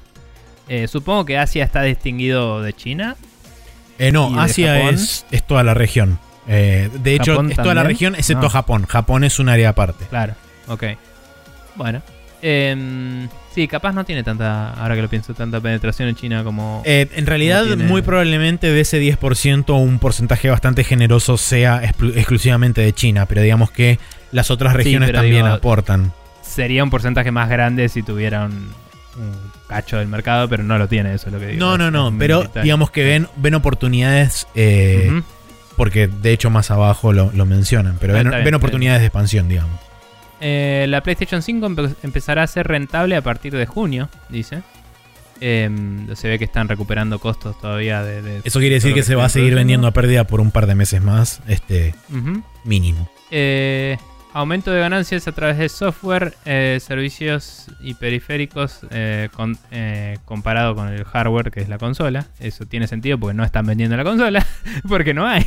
Sí, inclusive, Eh, pero ah, bueno. de hecho en, en la- en las diapositivas que muestra, en la, en la serie de tweets que hizo Daniel Asmad, muestran dos gráficos de torta del año fiscal 2013 versus el año fiscal 2020 y muestran que más o menos la relevancia de ingresos por hardware se redujo de un 30 y pico de por ciento a como un 15 o, o 20, eh, que No seguramente sé esperan. Sí, eh, pero digamos que no sé si es tanto un problema de eh, falta de, de hardware a disposición o de la cantidad de servicio, entre comillas, postventa que tiene el software hoy en día también. Eh, Estoy de acuerdo, pero si el 15% de tus ganancias... Bueno, igual si vendes a pérdida también es todo muy discutible, ¿no? Por Pero supuesto. digo, en el año en el cual lanzaste una consola, que se reduzca ese número no es algo positivo. ¿Me entendés? sí, Eh, no, no entiendo cómo eso puede ser algo positivo. No sé. Em, pero bueno, de cualquier forma, continuamos. Eh, Free to Play representa el 25% de las ganancias del PlayStation Store, lo cual también, eh, jugando con los datos que sacamos del juicio contra Apple y toda la bola, tiene sentido de por qué están tan hinchapelotas con el crossplay, ¿no? Porque quieren que la gente consuma en su store. en su store. Em, redoblar la apuesta en China eh, eh, es lo que planean hacer, como vos decías, eh, para mejorar su participación en ese mercado, eh, haciendo marketing local e inversiones. Eh, después expandir el brand de PlayStation más allá de la consola, es el plan también. Eh, continuando tra- trayendo títulos a PC, que aparentemente el Uncharted 4 va a ser El uno de próximo. esos títulos. Lo cual a mí me pone feliz porque es un juego que a mí me gustó mucho y sería capaz de comprármelo en PC para decir, bueno, no necesito jamás tener una PlayStation 4 de nuevo en mi vida. Eh, porque creo que no hay ningún otro juego que vaya a extrañar particularmente. Eh, quizás el Gravity Days, pero bueno, whatever. Eh, después el... eh, había otro juego que había sido anunciado con un título que decía exclusivo de consola. Me lo El Ratchet and Clank, la semana pasada lo dijimos. Lo hablamos, ¿no? Sí. Ujú. Ok, ya me. Perdón, me perdí un poco con los feriados y estar encerrado todo el día. Pero bueno. Eh, bien, eh, hacer un empuje al mercado mobile que no sé en qué capacidad sería. eso, Básicamente no lo sé que, lo que están proponiendo es traer las IPs clásicas de PlayStation a versiones mobile, ya sea o adaptadas o los mismos juegos a través de algún este, de algún servicio símil xCloud. Claro. Eh, podrían usar PlayStation Now en celular. Asumo eh, que eh, eh, y la ir idea a es pelearse con Apple. Claro. Pero bueno. Asumo que la idea es Eh. en parte eso y en parte generar este eh, versiones mobile de IPs reconocidas. Sí, sí, sí. Después, más gas, no sé qué. es. Game as a Service. Ah, ok, más Games as a Service, ok. Eh, Yuppie, buenísimo. Y eh, nada, también empujar más en cloud gaming, Sí. que sería justamente servicios como PlayStation. Apalancando justamente el PlayStation Now que mencionan en las diapositivas que hasta el momento tienen 3.2 millones de usuarios del total de PlayStation 4, que es Bastante re poco. Pero también hay que hacer la salvedad de que PlayStation... Es un cacho igual, ¿eh? 3 millones de usuarios. No te Es digo, todavía menos que, esperaba. cantidad de PlayStation VR que hay en el mercado. Así que es, es un número bajo. Ok, eso es un dato interesante también. Eh, que el VR sea tan relevante. Del- creo que PlayStation VR hay 5 millones y monedas. Así que... eh, Mm. Hay que ver cuántos los usan, ¿no? Pero... Seguro, pero bueno, digamos que unidades movidas hay 5 millones y pico. Pero lo, lo interesante y digamos la, la salvedad que hay que hacer alrededor del PlayStation Now es que solamente está disponible en Estados Unidos, Canadá y algunos países de Europa Occidental. Ni siquiera toda Europa Mm. Occidental. Creo que es Reino Unido, Francia, España y creo que Alemania, y para de contar. Em, Puede ser. Así que en el caso de querer expandir el cloud gaming, me parece que lo van a tener que hacer más ubicuo a todo el mundo. Van a tener que expandir de Mm. forma bastante agresiva los servicios. Y quizás ahí entre en juego el tratado que habían hecho con Microsoft para poder utilizar la estructura de Azure. Para poder empezar a implementar eh, servidores de PlayStation Now en esa arquitectura. Y de esa forma Mm. poder eh, expandir rápidamente a otras zonas donde no necesariamente tienen presencia con sus propios servidores, como lo venían haciendo hasta ahora con PlayStation Now. Sí. Sí, sí. Pero bueno, Em, esto me pareció interesante porque dejó eh, traslucir un poco más o menos cuál es la idea y cuál es la estrategia de Sony, por lo menos en los próximos años. Eh, principalmente me llamó puntualmente la atención el hecho de que hablaran de expandir el brand de, brand de PlayStation más allá de la consola, algo que hasta hace relativamente poco, por lo menos desde afuera, se veía que era bastante reticente Sony a hacer, por lo menos hasta el momento del anuncio de la versión de PC del Horizon. Creo que eso y el éxito de la versión de PC del Horizon, a pesar del mal port, eh, abrió o por lo menos le Dicen que lo permitió. mejoraron bastante. Sí, lo mejoraron bastante. Ahora está mucho mejor de lo que estaba al principio. Y de hecho, como comenté la semana pasada, Days Gone es un, mucho mejor port Un buen este, porte. ya del principio. Eh, por lo menos en capacidades El mejor técnicas. keylogger de todos. Exactamente. Pero me parece que eso abrió, le abrió los ojos a mucha gente dentro de Sony en decir, ok, bueno, Mm. hay un mercado el cual está hambriento por consumir nuestras IPs y podemos empezar a proveerle. Y eso mm, quizás también ayudó a decir, ok, bueno, empecemos a explorar otras posibilidades más allá de concentrarnos en consola. No por ponerme ultra cínico más allá de que sea mi estado default, ¿no? Pero, pero no puedes vender consolas porque no las tenés. eh, no puedes seguir apuntando a la plataforma anterior cuando tu competencia tiene, que- tiene una estrategia multiplataforma que es escalada y escalable y incluye a la PC que es tan poderosa que pueden hacer juegos que solo corran en PC y Series X y vender mucho, ¿me entendés? Eh, y vos no podés si no, lo, si no haces lo mismo. Eh, si querés hacer un juego que, aunque hoy sea exclusivo, en dos años puedes decir, esto en dos años voy a ganar más guita porque lo voy a poner en PC, ¿me entendés? Eso es un punto de, venta para tus eh, pipelines de trabajo, ¿no? Es como, bueno, voy a hacer una inversión a futuro diciendo, este juego lo voy a hacer exclusivo a Play 5, aunque tengo 3 en el mercado, porque le voy a dar un par de añitos y después lo vendo en PC. Pero si solo apuntás a PlayStation 5 y no tenés ninguna otra plataforma de respaldo, no vas a hacer rentable nada. Eh, en- Sí, no, no, eso- eso está claro. de producción triple A, cuádruple A, como quieren decir ahora, hace un par de años. Sí. Y es como. eh, La única forma en la que veo viable eso, que es la- el tipo de experiencias que Sony quiere hacer en general, es. O empezás a sacar PlayStation 5 de la galera, eh, o vas a tener que apuntarle a PC también. Igual es interesante también lo de empujar a mobile y eso, que es un poco más el brand awareness, que se les está escapando esa liebre, porque justamente la gente hoy lo único que puede hacer es jugar en su Play 4 y en la Play 4 no hay mucho nuevo, es lo mismo que está en todos lados. Entonces, eh, necesitan mantener el interés por la palabra PlayStation em, en, en un mercado relevante. Sí, yo diría Eh. que específicamente la, la coyuntura actual del hecho de no tener consolas para poder depositar en el mercado tiene más que ver con un aspecto externo que seguramente al momento de este de cuando empezó la pandemia fuerte y todo eso y después se le sumó el faltante de, de- de semiconductores y qué sé yo es como bueno ok no, no los culpo por no tener consolas, pero digo, entiendo que esto es una reacción. Una Sí. reacción lógica a eso. Pues, pues seguramente esto debe, debe haber sido un cambio de estrategia relativamente reciente. Y por eso Mm. también pongo el, pongo el, el- el enfoque en, en- en el lanzamiento del Horizon. Porque si el lanzamiento hubiera sido diferente o si no hubiera tenido tanto éxito, quizás eh, no hubiera cambiado demasiado el, el panorama del PlayStation y solamente se hubieran, este, digamos, acobachado detrás de decir, ok, bueno, tenemos que empujar la mayor cantidad de consolas que podamos este, y empujar el software ahí y chao. Sí. Eh, eh, ahora que dijiste Horizon, también hubo una presentación del Horizon 2 Sí. Que la vimos, la hateamos bastante. Eh, nada, lo que se ve se ve bien, pero a mí no me gustó la elección de mostrar algo totalmente lineal en un juego que va a ser open world. Me pareció muy barato de su parte. Me pareció mal coordinado, había muchos saltos de cámara y cosas que se- eran muy... Estaba muy armado como demo de E3 para Sí. una E3 que no empezó y que no va a ser una E3 clásica.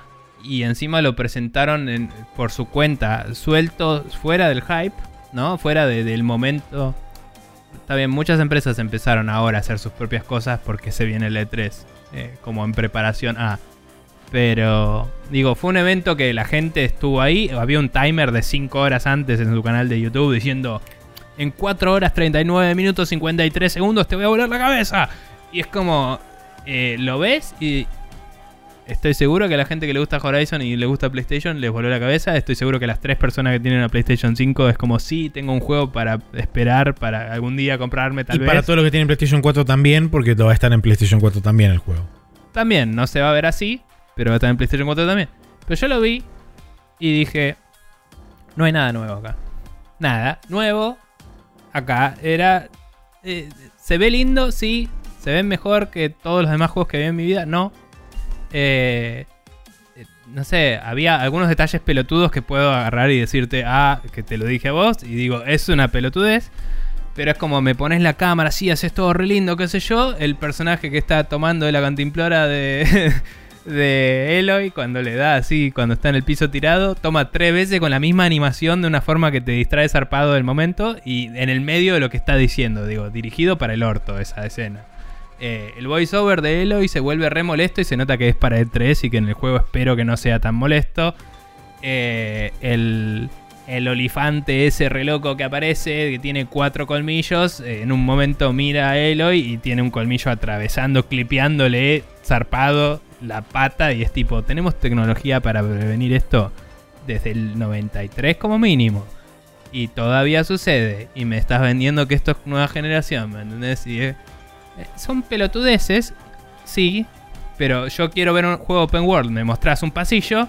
Y yo me voy a poner a ver, che, le- te olvidaste cambiarle la lamparita al pasillo, esta puerta está mal cerrada, tipo, obviamente. Sí. ¿Me entendés? Y la verdad me pareció re underwhelming. Eh, y el momento en el que Eloy tiró un ultimate de Overwatch. fue, eh, tipo, fue como esto es una poronga. Interrumpió la acción. No hay, no hay acción en el juego. Apretás un botón y listo. Se congela todo el juego entero. La mina hace una animación y mata al enemigo que tenía enfrente. Que se quedó quieto mirándola mientras la mina lo mataba. Eh, me pareció re choto. Porque la cámara se enfoca en ella para hacer la animación. Y no. Perdés el contexto, entonces claramente se puede mentir todo y no importa dónde está el enemigo. Sí. Y sos invulnerable durante, durante esa animación y todo. Y de nuevo, esto es un demo de 3, capaz que lo cambian para el juego final. Pero esa experiencia no es la que la que esperaba de un juego open world ni a palos y es la que me están vendiendo. Y digo, bueno, eh, nada, algún día todavía no jugué el anterior del todo, lo jugué un poco, pero esto no es lo que espero de un juego de Horizon con haber jugado la intro del Horizon 1 hasta donde te dejan ir al open world, eso ya era mucho más abierto que lo que vi hoy y había muchos menos eventos scripteados. Y Sí, personalmente. Nada, una mala demo de 3, Sí. voy a decir. Personalmente soy de las personas que cree que eh, tranquilamente el juego podría haber sido un one and done. eh, porque narrativamente el juego cierra y es una historia autoconclusiva. Pero después le pusieron el clásico After Credits donde te muestran que no. eh, que muy probablemente. eh, no tengo pruebas, pero tampoco tengo dudas. Lo deben haber puesto por orden de co- corporativa de decir, che, tenemos que crear una franquicia de esto. eh, y Mm. crear una franquicia significa tener múltiples juegos. Entonces, eh, eso hizo que es, esos 30 o 40 segundos del final post-créditos del primer juego me devaluaron el final y buena parte del resto del juego porque es como... Después de esto, entonces, en realidad no tiene mucho sentido todo lo que me acabas de contar. Eh, así que en ese, en ese sentido me parece que esta experiencia, o sea, este nuevo juego se ve automáticamente devaluado por la importancia de la narrativa del primer juego y a la vez la narrativa del primer juego se ve devaluada por ese final post créditos que justifica una segunda entrada, una expansión, porque hace que la, la narrativa del primer juego sea como, no, sí, bueno, es Claro, circunstancial. tipo, todo". salvaste al mundo, pero no. Claro, como, sí, bueno, pero hay más mundo por salvar y es como, ok, Sí. Sí, o sea. Bueno, y. y- O sea. Yo entiendo cómo opera la máquina del hype. Y comprendo 100% que la gente esté emocionada por seguir la historia de un personaje que les gusta. Y lo banco. Tipo, sean felices. Yo voy a enojarme por pelotudeces. Esa es mi forma de ser feliz. está perfecto. Y, y la realidad es que yo veo esto y veo el momento en el que, no sé, la mina hace toda esta cosa que, que lo vi a los de Giant Bomb viendo esto y me cagué de risa porque después de toda la pelea con el elefante y todo, aparece un chabón que estaba ahí tirado de antes. Y dice, ah, qué bueno que no le... como que Jan creo que dice, ah, qué bueno que no te moriste en todo este quilombo que pasó recién. Es como si tal cual, tipo, rompí la mitad del mapa y de hecho estoy en otro lugar geográficamente que donde estaba antes y estás al lado. Bueno, ponele. Y ese personaje se para y como que hace así, como que se saca de la bota algo para darte y eso que te da es más grande que su pierna.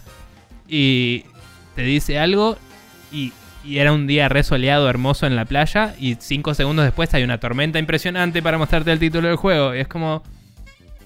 Puedes dirigir esto y hacer un corte, hacer una elipsis, puedes hacer un montón de cosas para armarme un trailer. Y en vez de eso me armas una demo mal hecha, forzada, que se nota que hiciste que developers se queden hasta cualquier hora para que esto ande, porque no funciona así. y es Sí. como...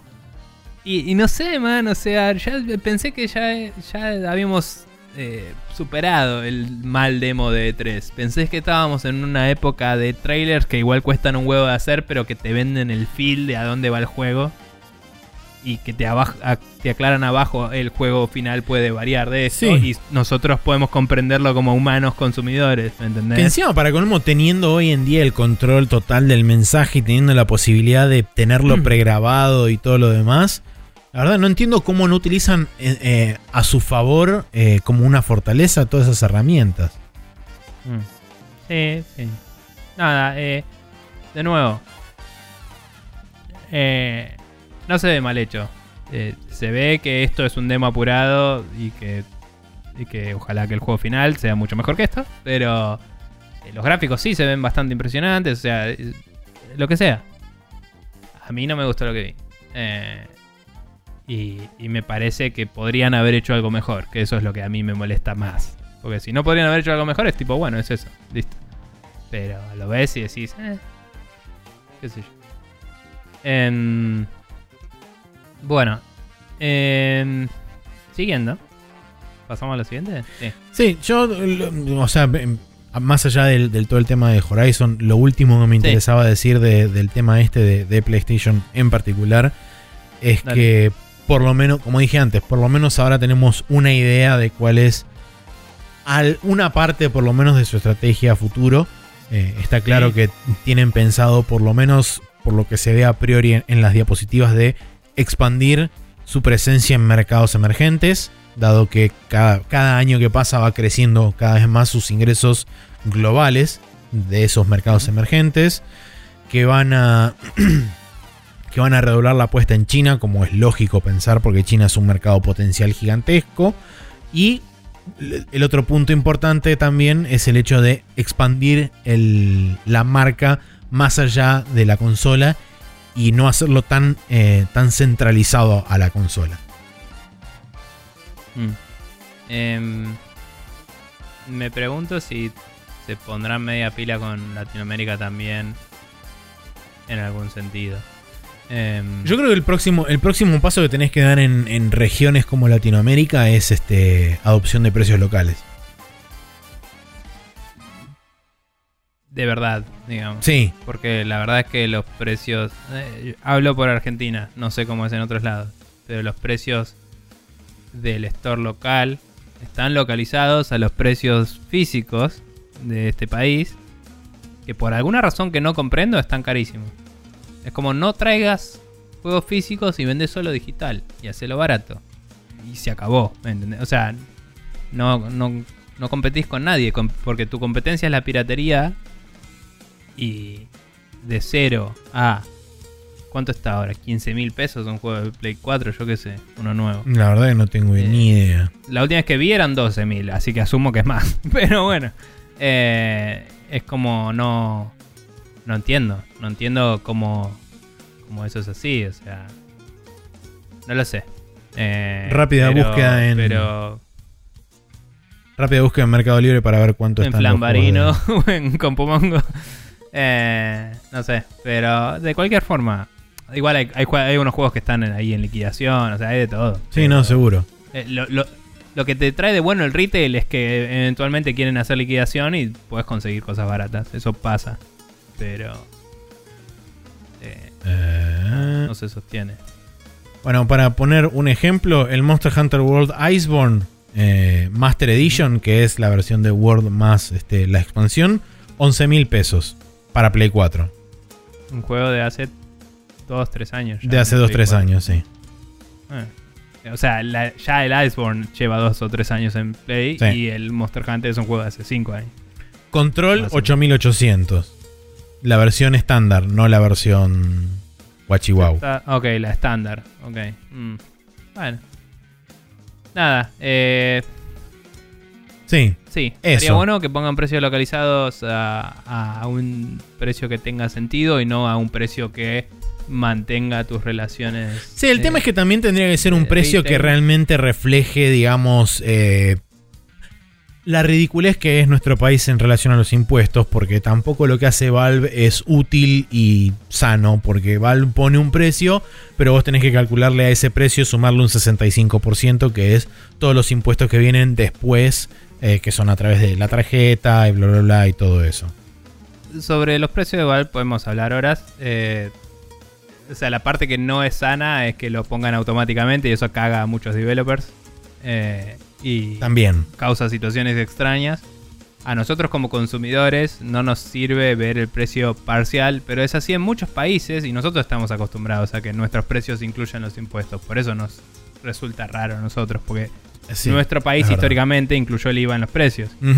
Es algo nuestro eso. En la mayoría de los países vos ves un precio y cuando vas al checkout te decís son más 10%, 20%, lo que sea. Eh, que cada vez que me compré algo en Estados Unidos me de golpe me agarró un microinfarto. Como, eh, pero nada, eso, eso, por eso digo, la discusión es muy larga y hay muchos factores. Pero los precios como están en Xbox, que no son los de Steam, pero no son los de PlayStation, están mucho más aceptables, me parece. Claro. Eh, pagar el Game Pass no es barato en Argentina, pero si lo vas a jugar es súper accesible, ¿entendés? O sea, el precio calidad es zarpado, pero son mil y pico de pesos por mes. Sí. Eh, es mucho más caro que otro servicio de suscripción. Es casi pagarte media internet más, una internet más, depende de qué servicio tenés, en dónde estás. Pero no, no es barato. Pero si vos le sacás el chispas, garpa, digamos. Totalmente. Y, y bueno, si, eh, si podés lograr que la gente gaste en promedio una plata por ahí, mucha más gente va a comprarte juegos que los que te compran. Pero bueno. Eh, nada, lo que iba también es que la, la distribución de los retails históricamente es algo que querían mantener, pero por ejemplo en la PlayStation 5 todos los pre-orders los hicieron a través de su sitio. Em, o sea, y ellos, la distribución de PlayStation 5 la hicieron ellos directamente, ¿viste? Y de, de- lo que era órdenes online. Y digo, cuando empezás a hacer eso es como, bueno, empezás a, a desasociarte de los retails y a darte cuenta de eso. O de última que traigan la versión digital acá y capaz que pueden hacer más negocios por ahí, no sé. Pero es interesante, como decís, que saber que tiene en cuenta estas regiones, saber que va a apuntar a tener presencia en múltiples plataformas y saber algo, porque por mucho tiempo no subimos nada de Sí. Sony. Y está bueno. Eh, creo que es eh, positivo el, el, el, el norte que tienen seteado, pero pero bueno, siempre igual Sí. están las posibles consecuencias. Por último, me voy a Eh. poner brevemente mi sombrero de este papel aluminio de conspiranoia y Adelante. decir que muy probablemente la expansión fuerte se dé en el mercado asiático, particularmente en China, y el resto de las regiones, entre comillas, este, en crecimiento queden olvidadas y ninguneadas para siempre. Sí, pero eh, más allá de que Sony tenga sus Sony Global Studios y toda esa estrategia que anunciaron y todo, igual hay regiones, igual hay cuotas que cubrir y las Américas son unas y las Asias son otras. Es posible. Em, así que nada, yo creo que va a haber Ahora sí. un, un esfuerzo mayor a cero, es lo que espero. Sí, Siguiente noticia, técnicamente te tocaría a vos porque, el- bueno, Es verdad, sí, cierto. Según reportes de Bloomberg, confirmados independientemente por Eurogamer, Nintendo anunciaría la New Nintendo Switch, que mm, todo el mundo le está llamando la Super Nintendo Switch, pero este, gente, despiértense, Nintendo nunca la va a llamar de esa forma porque es un nombre demasiado marketinero para ellos. Em, pero anunciaría la nueva, la nueva versión de la Nintendo Switch previo a la E3 para que los desarrolladores que están trabajando actualmente en la consola o en juegos para la consola puedan anunciar los mismos durante la E3, justamente. Sí, a diferencia de todas las otras veces que se rumoreó literalmente esto, esta, este rumor tiene un time frame de dos semanas, porque en dos semanas empieza la E3. Así es. Eh, así que nos vamos a enterar pronto. Em, pero bueno, nada. eh, todos los rumores están apuntando literalmente a lo mismo, lo cual significa que en algún momento probablemente se confirme, ¿no? Em, y la realidad es que tiene sentido un anuncio pre-3 a nivel negocio, sobre todo considerando que Nintendo históricamente lo hacía en las, en las Computer Electronic Show. Que este año creo que hubo una técnicamente, pero nadie le dio pelota. Em, Y fue online. Sí, fue online. Eh, pero entonces es como que. eh, Supongo que nadie le dio pelota porque nadie podía ir a ver una heladera. Entonces, dijeron, ¿para qué? Eh, pero bueno. Eh, pero digo, entonces sería el momento, digamos, si querés empezar a generar hype o lo que sea, antes del E3. Aparte, Nintendo estaba como partner en el coso de Geoff Keighley, ¿no? No. No, Nintendo no, perdón. Eh, pero en el del E3 estaba o tampoco. Eh, Nintendo creo que no está como partner en ninguna en particular. Ok. Bueno, sí es cierto igual que cualquier developer que vaya a anunciar cosas para Switch lo va a estar haciendo en eh, la E3. Entonces, mínimo esperaría una direct antes para los anuncios que Nintendo quiere empujar ellos mismos. Porque algunas cosas Nintendo les gusta asociar a su brand de una forma más fuerte. Que, que solo salga el developer y diga vamos a salir en la Switch. Cuando Nintendo ve un juego que le interesa decir este es el tipo de experiencias que puedes tener cuando tenés una Nintendo Switch, lo pone en sus direct. O, o hace las direct de indies esas que tienen otro nombre, pero siguen siendo brandeadas dentro del framework de. Nintendo. Entonces mínimo yo espero una de indies. eh, máximo una full on direct de... Ah, nos pintó hacer esto porque somos Nintendo y queremos contártelo ahora y no para nada porque el resto de la industria va a hacer algo en una semana. Como no, me, me parece que, que sería normal eso. Si hay un anuncio de hardware o no, no lo sé. No, Sí. Eh, no me convence del todo, pero tiene sentido. digamos. Otro de los otros detalles que dieron también en la nota de Bloomberg es que aparentemente la fecha hipotética de lanzamiento es entre septiembre y octubre y que esta nueva Nintendo Switch reemplazaría la versión estándar de la Switch, o sea, quedarían nuevamente dos versiones, la Lite y esta New Nintendo Switch o Nintendo Switch Pro o Plus o como sea que le llamen. Eh, aparentemente Probablemente le pongan LL o algo así. Sí, aparentemente también como, como fueron este, algunos reportes va a tener un precio más elevado que la versión de la Switch base. Eh, o sea que Mm. el, el- el gap de precios va a ser todavía más, este, más agudo entre la. Lite y la nueva versión esta. Y eh, no está especificado acá en esta nota de Eurogamer, pero lo leí por un par de otros lugares que aparentemente, según un, un lugar, este, ¿cómo se llama esto? Un, un coso de partes, un, un creador de, de partes de, de- de periféricos y esas cosas, eh, dice que el nuevo dock incluiría eh, puertos USB 3.0 y un jack para Ethernet. Así que, nada Ah, bien. interesante movida porque recordemos que Nintendo históricamente siempre tuvo eh, un accesorio externo a partir de la Wii en adelante para poder conectar las consolas a internet y si no utilizar únicamente Wi-Fi que para la gran mayoría de las experiencias online, las experiencias online que ofrece Nintendo no es tanto problema, pero eh, si ahora Sobre todo en Japón. eh, sobre todo en Japón. Eh, pero si ahora empiezan a incluir todo lo que es este streaming y demás, eh, se beneficiaría de tener un dock con un cable de Ethernet porque podrías streamear juegos como por ejemplo el Hitman o el Resident Evil 7 o el Resident Evil Village en caso de, de anunciarlo oficialmente como versión de cloud para, este, para la consola. Se beneficiaría de tener una- un ancho de banda más generoso. Em, nada, como decía, la mayoría de estos eh, datos sueltos son los que se repiten siempre. Sí. Siempre el framework, el, el, eh, la ventana de lanzamiento de septiembre en adelante. Son, son todas cosas que tienen sentido. Sí, sí. Em, Sí, además lo, lo- lo que tiene de interesante esto es que independientemente de dónde vengan los rumores, suelen ser bastante consistentes. Y por ahí hay Mm. cambios minúsculos en algunos detalles bastante menores. Pero digamos lo que el- Ethernet es lo único nuevo. claro, diría, eso es lo casi. único nuevo que yo encontré. Pero que el dock era Y la que, plata. que el dock era diferente, eso ya lo sabíamos. Que venía con una pantalla LED, eso ya lo, ya lo sabíamos. Y se repitió múltiples veces en otros reportes. Este, Sí. el tema del, como decía Em. vos, la ventana de lanzamiento, que sabemos que es el último tercio del año, eso también ya, lo- ya se había discutido y se había charlado.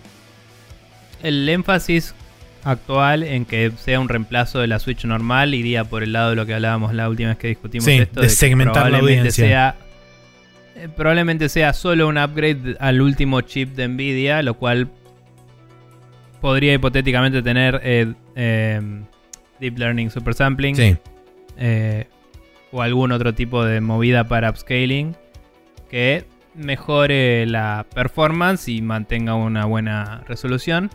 Em, debido a ese salto. Pero el resto debería ser compatible. Tal cual. digamos. Entonces, tiene sentido. Es el tipo de revisiones que hace Nintendo desde, honestamente, la Famicom, si lo pensamos. Sí. Pero bueno. Eh, y, y quizás ya estamos entrando en ese momento de la vida de la, de la Switch. Lo dijo Furukawa Que- en uno de los últimos reportes financieros. La Switch Ah. está entrando en su mitad, este, en, en tu- su mid-life cycle. Sí, y, mm, pero digo, a pesar de que el año pasado para muchos aspectos de la industria fue, entre comillas, un año perdido, ponele, eh, o, o como que la gente no lo cuenta tanto en algunos aspectos, es un año de producción en las fábricas que el Research and Development siguió y es como, che, eh, nos sigue saliendo cada vez más caro usar un chip que Nvidia está haciendo cada vez menos, es hora de pasar al siguiente, Sí. ¿me entendés?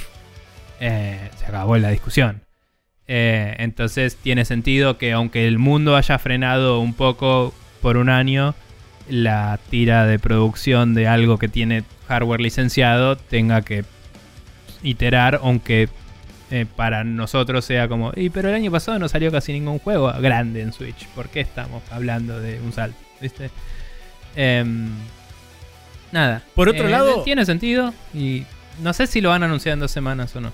Sí, Eso es que eso, eso es, digamos, por la, la incógnita más grande. Y por otro lado, también me resulta, por lo menos a priori cuando lo pensás desde este punto de vista, me resulta súper contraintuitivo que en una época donde tenés faltantes bastante agudos de semiconductores y de productos electrónicos en general, y que la misma demanda esté haciendo que se incremente el precio y que algunas productoras de, esos materiales estén incrementando el precio justamente para intentar frenar un poco la demanda, que justo en ese ambiente vos anuncies una nueva versión de una consola que si bien podés tener las piezas de algunas partes, ya Nintendo mismo anunció que la producción de, su- de la Switch común se va a ver alterada en el mediano plazo por este, la- las circunstancias que estamos viviendo con los, con los semiconductores. En eso. A ver, estoy de acuerdo, pero de nuevo, si vos ya estás en un plan de cambiar al a la siguiente línea de producción em, y lo vas a anunciar, primero lo tenés que anunciar, porque si, si a la gente empieza a ver en las fábricas de se están fabricando menos Switch, van a preguntar Sí. por qué. ¿Entendés? Sí, sí, obvio. Y segundo, es como, no importa si no vas a poder fabricar esta Switch o la siguiente, vos estás cambiando, entonces lo vas a tener que anunciar, eso es lo que quiero decir. Sí, sí, sí, eso está claro. Eh, también eh, desconozco totalmente, pero la industria de los celulares no se vio tan afectada por esto. Entonces no sé si los semiconductores que se usan para PCs y hardware con arquitecturas más tirando de x86 y eso son distintos que lo que se usan para cosas ARM. Porque Apple mientras sacó sus chips M1 y eh, que yo sepa está supliendo la demanda igual de bien que siempre, que es se agotan porque la gente eh, compra la marca y eventualmente se están vendiendo más. No, no escuché que hubiera un outage particular. Em, y de hecho anunciaron nuevos iPads y nuevas cosas y no dijeron nada de no va a haber tanta disponibilidad este año y eso. Em, no lo sé. Eh, digo que quizás la tecnología celular tiene, al manejar otros tamaños y otros materiales, eh, Claro, puede ser. circunventa esto un poco y la Switch usa de esa tecnología. Entonces quizás algunos accesorios y eso falten, quizás los Joy-Con puedan verse comprometidos en algún sentido o alguna parte de la Switch, pero el procesador probablemente se esté imprimiendo como loco, no tengo idea. Em, que, que sigo pensando que debe ser el determinante de por qué el salto. Es muy Eh, pues, o sea, estoy sí. em- emputecido en que debe ser que Nvidia no quiere hacer más el viejo porque para qué carajo. Sí. ¿me entendés? Eh, es- si yo fuera Nvidia eh, sería yo te quiero mucho Nintendo, aguante Mario. Pero pasate al pero nuevo dale. Tegra, déjame de romper las pelotas. Claro, claro. Eh, pero bueno, hablando de hacer eh, producción de consolitas eh, tipo Switch, Sí. hay rumores de que eh, Maxi tenía razón y que está volviendo en las Steam Machines. Vamos, carajo. Pero, pero en forma de fichas, eh, que sería como una especie de... Ya hay muchas consolas eh, que son como PCs portátiles con formato de Switch en el mercado, producidas en China en general, que em, se están vendiendo como esta consolita de mierda te deja jugar tu juego de Steam en donde quieras. Aparentemente Steam estaría haciendo un esfuerzo eh, para eh, empujar una brand llamada Steampal, según dicen las fuentes, eh, que iría por ese lado. Sería una versión oficial de uno de estos hardwares que se enfocaría en eso. Estábamos hablando un poco con Noy del otro día. me decía, no. Creo que fue con Noy. ¿O fue con Emi? Ahora no me acuerdo. Estábamos hablando con alguien el otro día. Y estábamos hablando de qué harán a nivel eh, sistema operativo. Eh, y no estoy seguro qué onda las licencias de, en un producto que vos vendas, pero Windows en ARM es gratis. eh, hasta ciertos tamaños de pantalla y condiciones. Y eh, además, igual está el, el SteamOS, que técnicamente sigue vivo. Eh, es lo más grosso que puedo decir sobre SteamOS. No, no, no sé mucho más que eso. Pero es una implementación de Linux que corre Steam y podés jugar tus juegos. Podrías streamear el resto a través de Steam Link, porque hay muchos juegos que no son compatibles con. Cierto. con eh, hay muchos juegos que no son compatibles con Linux. Pero hoy en Steam, si tenés dos computadoras en la misma casa, te dice querés jugar un juego que no tenés acá, pero tenés en tu otra compu y te lo streamea.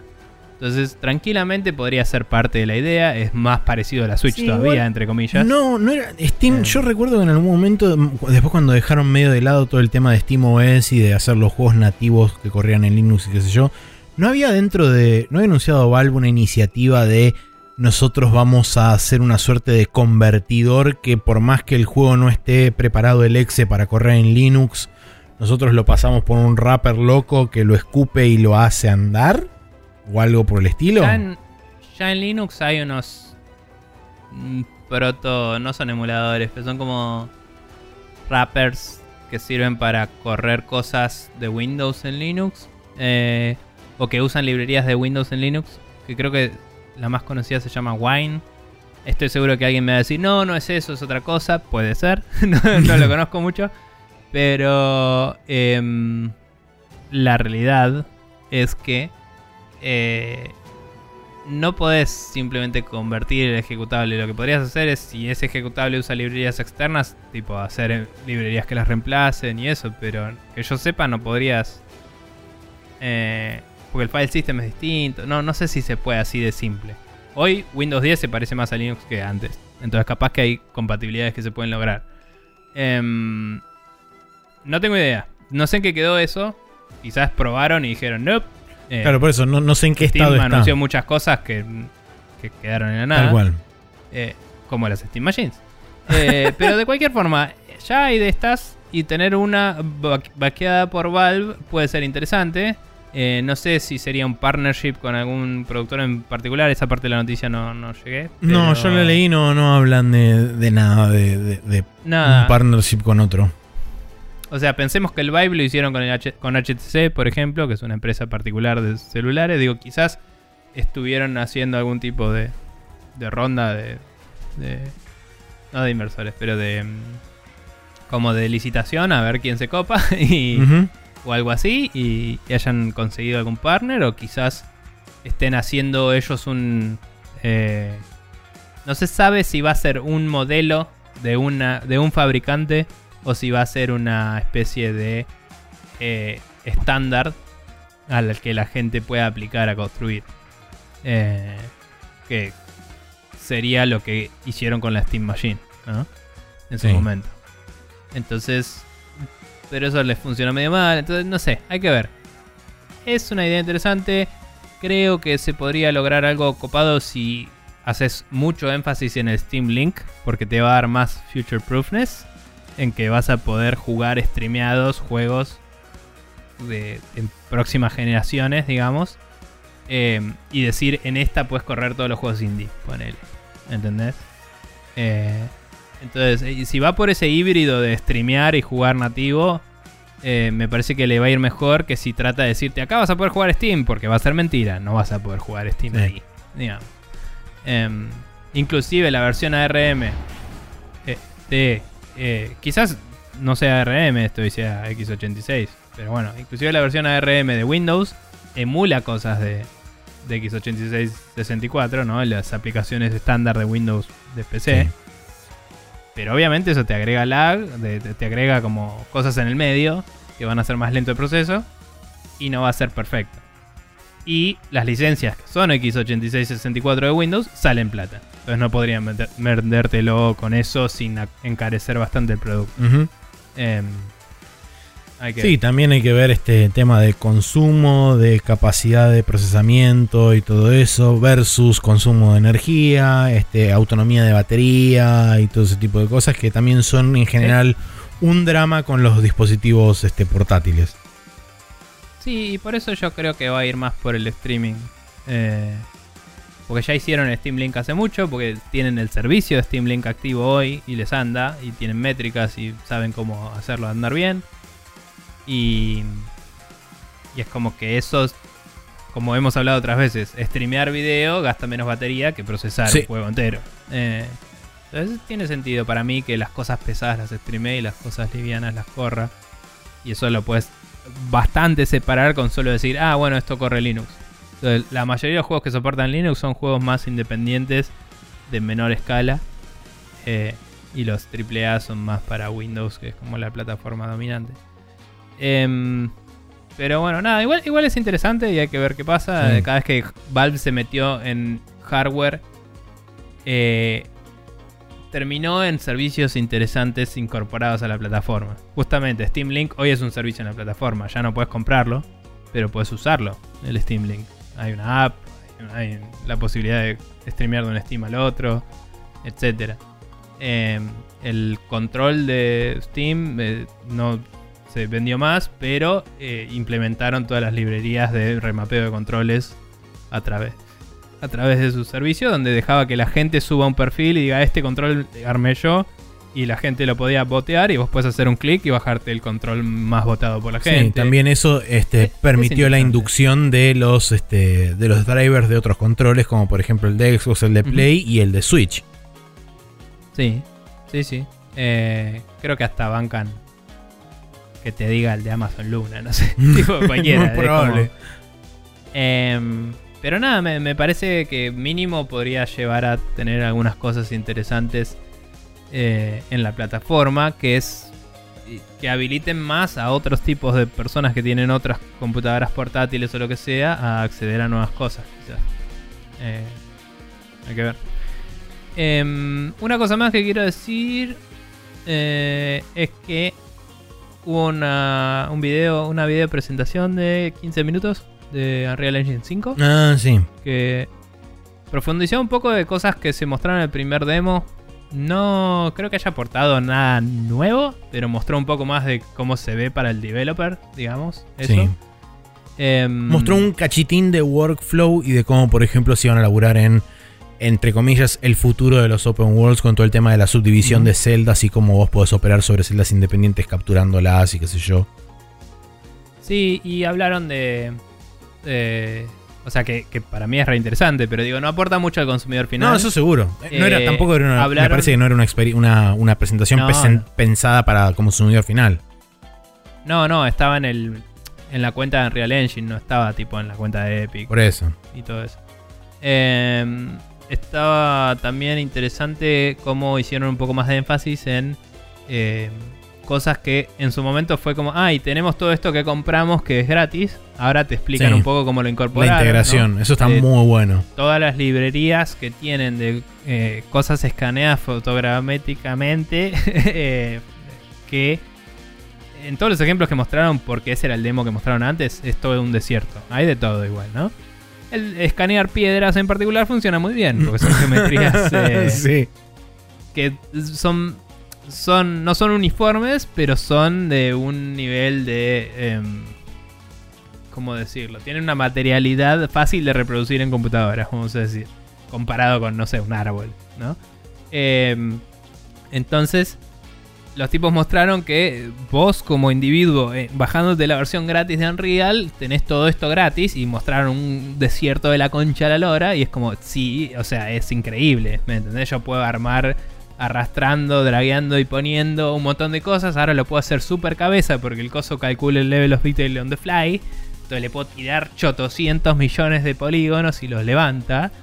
Y dice, encima nosotros vamos a estar produciendo cosas ya armadas que vamos a publicar, que están hechas de muchos de estos chiquitos. O sea, yo agarro cinco piedras, te hago una montaña copada, y Y es como montaña copada B1 y te lo pongo en el store y lo puedes usar. Y nada, es, es ridículo lo que te acelera eso una producción AA. ¿Me entendés? Sí. Y queda como una AAA visualmente. Más allá de que quizás en unos años varios juegos tengan la misma montaña. ¿Me entendés?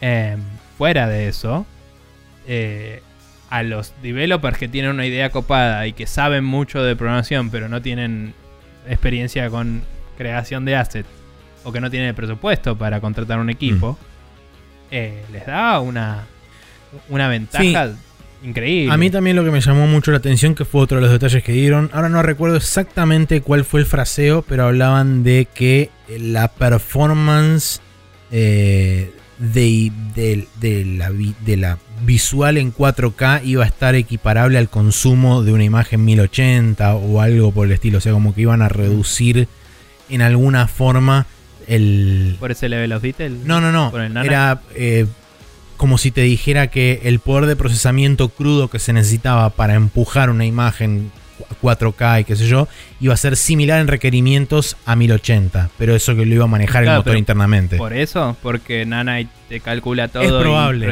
es probable, por eso no recuerdo exactamente cuál fue el Ah. fraseo y alrededor de qué lo estaban refiriendo, pero creo que iba por ese lado, por la cantidad de geometría Mm. que había en, en- en imagen. Bueno, el, el cierre del evento fue. Ah, y esto está disponible ahora. Sí. Y podés bajarte el, el alfa del Unreal Engine 5 y el demo que mostraron y ver todo el código y no entender un choto. eh, que no lo hice, pero podés. Y ya sé que no entiendo un choto por lo que vi, pero bueno. Em, pero lo que fue interesante es que al rato en Twitter veo un chabón que está bien. Esto lo hablaba ayer con Noy jugando el Valheim. Eh, si vos dibujás muchas veces la misma cosa, la placa de video se caga de risa, siempre. Sí. No. Pero un chabón escaneó fotogramétricamente su cama con su perro arriba Sí. en, eh, En una versión en un, millón de ridícula. un millón de polígonos. Un millón de polígonos. Está bien, es estático, no tiene animación, ¿no? Pero un millón de polígonos, colores, se ve como un perro de 3D en tu cara, ¿sí? Bien hecho. Lo instanció 10.000 veces. y el motor se cagó de risa. Tipo, no pasó nada, ¿me entendés? Y era como... ¿What? Eh, eh, eh, está bien, instanciar de nuevo. Instanciar lo mismo 10.000 veces es, es, es Es- logarítmicamente... Es bastante barato. No es potencial, es logarítmico. no, no le cuesta mucho, le cuesta cada vez menos. Eh, pero son un total de polígonos muy, muy, muy alto. Y moves la cámara y anda. Y es como. No lo entiendo. Sí, es como hashtag Entiendo realmente impresionante. Sí. eh, y nada. eh, aguante. aguante. Tipo, Sí. yo, todo lo que nos hemos quejado de Epic en muchos lados, qué sé yo, la parte de desarrollo de Unreal me pareció siempre impresionante. Y la banco. Y sigue siendo lo que le da. eh, lo que usa la mitad de la industria eh, en el espacio AAA y, y un cacho de la industria en el espacio indie. Y es, es el motor, es el motor de la industria, Mm. literal. Y es una Y locura. hoy en día no está empezando sentido. a ser el motor que se utiliza en producciones de entretenimiento digital en general. Sí. No solamente porque eh, men- Sí, men- van a el hacer Mendalorian lo usa ya. Sí, sí, pero eso también, boludo. O sea, ponerle que soy un cineasta obviamente frustrado, ¿no? Eh, Saludos, pero, pero, claro. Pero, nada, ponerle que eh, soy un cineasta con dos mangos es como poder a- hacer unos clics y drags y estar en una selva, ¿me entendés? Sí. Eh, está bien. Hay un montón de laburo que tengo que hacer para que las luces machen y todas esas cosas que aprendimos mirando Corridor Crew en YouTube. Eh, pero esa selva se va a ver como la concha del pato, Sí. ¿me entendés? Y es como. Ojalá que me vea como un chabón recortado y pegado en una selva así de linda. tío. es ridículo. Sí. Eh, nada, la verdad es que es zarpado lo que se puede hacer. Eh, y. Y me. No me volvió el bocho particularmente porque ya había visto el otro demo. Pero como que me lo. eh, y, y yo ya sabía que era técnicamente posible. Había mucha, mucha gente eh, muy escéptica y todo eso. Pero yo dije, sí, sí, esto se ve como el Unreal Engine 5. digamos. Pero miro esto y digo, bueno, eso se ve como algo que yo puedo correr en mi compu. Más allá de que mi compu hoy sea mejor que antes. Digo, eh, esto se ve como yo puedo abrir esto y, y jugar adentro de ese espacio, ¿me entendés? Y ahí es donde te empieza a caer la ficha. Sí, Como, wow. igualmente, o sea, Eso está gratis, ¿me entendés? Y, y- y es lo mismo que puedo usar yo que está usando esa persona ahí. sí. Hablaron también, bueno, má- más allá de eso, hablaron también de detalles en cuanto a generación de audio y composición, este, eh, ¿cómo se llama esto? Muy loco como filtraba Sí, todo eso. este, compo- composición con filtros y qué sé yo, y no sé si era medio como generación procedural de audio o algo por el estilo. Pero, más allá de todo eso y más allá de lo visual y de lo imponente que es este, visualmente y técnicamente con respecto a todo lo visual, me parece que buena, o sea, si bien est- estoy de acuerdo de que esto va a ayudar muchísimo a que el, el pipeline en general de los desarrollos, sobre todo a nivel muy alto como AAA y qué sé yo, los va a ayudar quizás a, reducir un poco el, impacto de- del, del tiempo de producción. Creo también que los juegos me parece que van a, van a, en un principio por lo menos, van a apoyarse demasiado sobre eso y creo que va a pesar, va a empezar a pesar más sobre el gameplay, eh, donde el gameplay se va a ver para mí perjudicado porque se concentraron demasiado en lo, en lo estético y en lo visual. Entonces Eh, no quiero, no quiero ver que en el futuro, eh, por justamente querer presentar algo imponente desde lo visual, se deje de lado eh, la parte del gameplay que en cierta forma para mí es lo que más cuenta a la hora de, un- de- interactuar con un videojuego. Yo entiendo la preocupación, pero yo lo veía del otro lado, como te decía, de- del lado del developer que no tiene esas experiencias eh, y que puede acceder a assets ya hechos. eh, que de nuevo, tenés que integrarlos a la escena, vas a tener que jugar con luces, Por todo. supuesto. Y aún en, el- en la parte de 3D, no es solo lo que tiene que hacer el cineasta, tenés que hacer una escena coherente. Sí, no, vale. Pero digo, yo lo veo por el otro lado en que eh, estás haciendo que sea más fácil ese proceso para alguien que no sabe manejar eso y que pueda concentrarse en lo que sí sabe manejar, ¿me entendés? Eh, y, y a la vez, uno podría pensar, oye, pero eso le saca laburo a gente y en algunos aspectos sí, pero esa gente puede generar assets y venderlos en el store y pueden quedar en el store por años y te puede dar revenue a futuro, ¿me entendés? Hay gente que en itch.io vende cosas en pixel art y la gente los compra para hacer juegos y no les llena de guita, pero es una entrada de guita más o menos constante que tienen porque está ahí. Entonces sería lo mismo, eh, ya es lo mismo hace años, de hecho. Sí. Lo hacen en Unity también. Eh, los asset stores son una forma legítima de trabajar en la industria y, de vender tus cosas que después te puede financiar tus proyectos, lo que sea. En- Entiendo la preocupación. eh, creo que eh, no viene una sin la otra. O sea, es habilitar a gente a que se, se concentre en lo que sabe hacer, pero también puede hacer que gente que no sabe hacer eso se ponga a hacer eso y salgan cosas de mierda. Eh, sí, puede ser.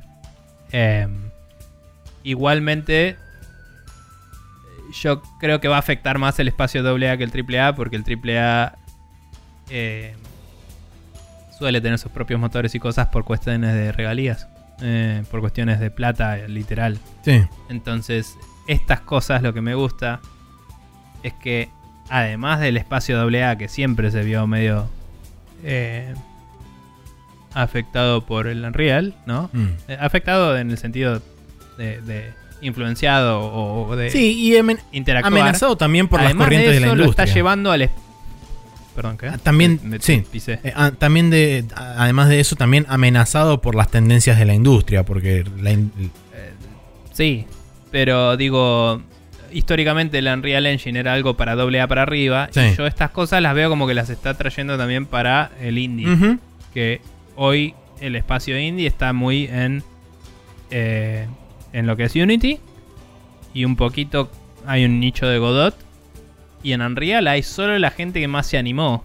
Y eh, yo veo que están democratizando, como dicen, que es la palabra marketinera, pero es hasta cierto punto eso están democratizando las herramientas a un nivel mayor y eso me copa. Eh, más poder, eh, más responsabilidad, ¿no? Hagamos las cosas Sí, bien. seguro. Pero, pero bueno, no sé. Eh, me- mínimo es una proeza de la ingeniería del hombre, el Unreal Sí, no, no, en- en voy eso- a seguir admirando para siempre por lo que En eso estamos totalmente de acuerdo, no, no cabe ningún tipo de duda. hecho con explotación de gente seguro. Sí, sí, sí, por supuesto. Eso, No eso se, no se, ni siquiera se con... Como todo el software, pero y el hardware y todo lo que hay en el medio. Eh, pero bueno, Sí. nada. Sí, no, por eso, como dije, mi, Bien. mi única preocupación es, es ese tema en particular, pero bueno, nunca, Mm. nunca vamos a saber si, si es cierto o no hasta que no se concrete eso y no, no, no empecemos a ver los primeros Bueno. ejemplos. Está bien. Igual en la Play 3 y la 360 todo se veía como en Real Engine 3 y lo sobrevivimos. Así que Sí. eh, vamos, que, que- que se vea como en Real Engine 5 no, no me parece tanto un problema. Sí, no, igual Pero apuntaba bueno, más al, al hecho de, de, digamos, de edulcorar o de diluir el gameplay, no tanto a lo, a lo del tema de que se vea todo más o menos igual. Está bien. Eh, ¿Te acordás cómo fue Play 3 y Sí. Sí, sí, sí. Era, era todo Gears of War. Y Gears of War era en Real Engine 3. Ujú. Pero bueno. Eh, bien. Calendario. El calendario para esta semana dice que el martes primero de eh, Junio. eh, ¿Junio? Sí. Eh, Ghost and Goblins Resurrection va a salir para Windows, PlayStation 4 y Xbox One y seguir viéndose horrible. Eh, Necromunda eh, Higher Gun sale para Windows, PlayStation 4, PlayStation 5 y Xbox eh, tanto One como Series X, eh, que es el FPS medio Left 4 Dead, creo que es. Em, que se ve muy bien. No sé de dónde. O sea, sí sé de dónde sacan la plata los de Warhammer, pero no sé de dónde sacan esos gráficos en sus juegos que se ven increíbles. Em, bien, Stonefly eh, sale para Windows, Nintendo Switch, PlayStation 4, PlayStation 5, Xbox y Series X, eh, que es una aventura de acción, no tengo idea cuál, pero bueno. Sale el Virtual Fighter 5 Ultimate Showdown, que fue anunciado re- eh, recientemente. Sí. Y sale para PlayStation 4 exclusivamente Sí. por ahora. De hecho, va a estar Em, disponible a través de PlayStation Plus. Y este es uno de los únicos juegos que yo recuerdo que va a estar disponible por múltiples meses en PlayStation Plus. Va a estar disponible durante junio y julio en PlayStation Plus. Mm. Em, sí, digamos, bajo el arreglo estándar, ninguno. Hubo algunos casos, sobre todo con esto de la salida de Play 5 y eso, hicieron como algunas ventanas de lanzamiento de cosas, pero no sé. Em, ¿Sabemos si eso iba a venir después a PC u otras plataformas o no está Por el momento es exclusivo de PlayStation 4. Lo que se sabe es que es una intención, o por lo menos no, no se sabe. Para mí es una suerte de termómetro, intención de medir interés en la franquicia. Y dado que Sega hace relativamente poco en uno de sus informes financieros anunció que Sí, su idea es recuperar franquicias que tiene olvidadas y demás y, y- e inyectarles vida y, y volverlas a traer a, a colación. Es como, bueno, ok, evidentemente van a arrancar por acá, por Virtua Fighter 5. Que cabe aclarar que este juego fue eh, encabezado el desarrollo por Ryuga Gotoku Studio, eh, utiliza Sí. el Dragon Engine y además fue desarrollado en 18 meses. Tiene sentido en que probablemente mucha gente de Ryuga Gotoku Studios conocía el código del Virtua Fighter de hace rato. Sobre todo porque Ryuga Gotoku Studio fue fundado por ex AM2. De hecho, Nagoshi es ex AM2. Pero más allá de eso, porque está en sus juegos hace Sí. rato adentro del Virtua Fighter entero, Sí. que lo tienen emulado en todos los juegos. Em, y quién sabe qué arreglos le habrán hecho. Eh, mínimo se metieron para agarrar achievements. Así El- que sí, aparentemente lo, que es, lo que es el código en sí de movesets y pelea y demás, digamos, a nivel sistémico el juego es prácticamente igual al Final Showdown, que es la, la versión anterior eh, que existe de Virtua Fighter 5, pero digamos que todo lo que tiene que ver con lo visual, inclusive UI, diseño de personajes, eh, modelos, tanto de escenarios como de personajes, música y todo ese tipo de cosas, eh, fue todo rehecho desde cero en el Dragon Engine. Sí. Em, que bueno, también es medio la conversación que tuvimos la vez pasada sobre correr en un motor o no. Eh, quizás Dragon Engine arma el framework y adentro está emulando el juego y listo. No, lo sabemos, sí, por eso. Pero bueno. Em, bien. Eh, igual cada vez que Sega anuncia algo y no sale para PC también, me decepciona. No por el reciente anuncio de, ah, queremos salir en PC también, sino porque viene sacando cosas recopadas en PC y cada vez que saca algo copado en otro lado y no en la PC, digo, Dale, Sega. Tipo, sí. You better than this. Pero bueno, whatever. Eh, jueves 3 tenemos el Ast eh, Astalon Tears of the Earth para Windows, Nintendo Switch, PlayStation 4 y Xbox, que es un action platformer. El Wings of Darkness, que es un rail shooter que sale para Windows, Nintendo Switch y PlayStation 4. Y el día viernes 4 tenemos el DC Superhero Girls Team Power, que es un juego de mierda para Nintendo Switch, eh, que vimos una vez en un trailer. En Sí, en la, creo que en la direct de febrero de este año apareció. fue repugnante. Em, es lo mínimo que puedo decir. Después el Evergate para PlayStation 5 es un puzzle platformer. Eh, después de eso sale también el The Persistence Enhanced para Windows, PlayStation 5 y Xbox Series X, que es una aventura de acción. Y el Sniper Ghost Warrior Contracts 2 para Windows, PlayStation 4, Xbox One y una versión de Series X también. Que es un tactical shooter de eh, con stealth, aparentemente. Sí. Eh, bien, como Bien. esta semana no va a haber hot coffee, para todos aquellos que quieran escribirnos o mandarnos mensajes y etcétera, ¿cómo pueden hacerlo? Bien, si quieren escribirnos, eh, nos pueden mandar un mail a spreadshotnews.gmail.com También en instagram.com barra spreadshotnews estamos. Esta semana pasada me olvidé de subir una foto porque estuve hasta la chota de laburo cuando empezó la semana. Y antes estuve hasta la chota de jugar jueguitos. Así que Bien. no hubo caso. Eh, estamos también en eh, Twitter, en arroba. Y nos pueden mandar preguntas a spreadshotnews.com barra preguntas. Así es. Y entonces, dicho todo eso, vamos a pasar a la última sección de este programa, que es el Special Move.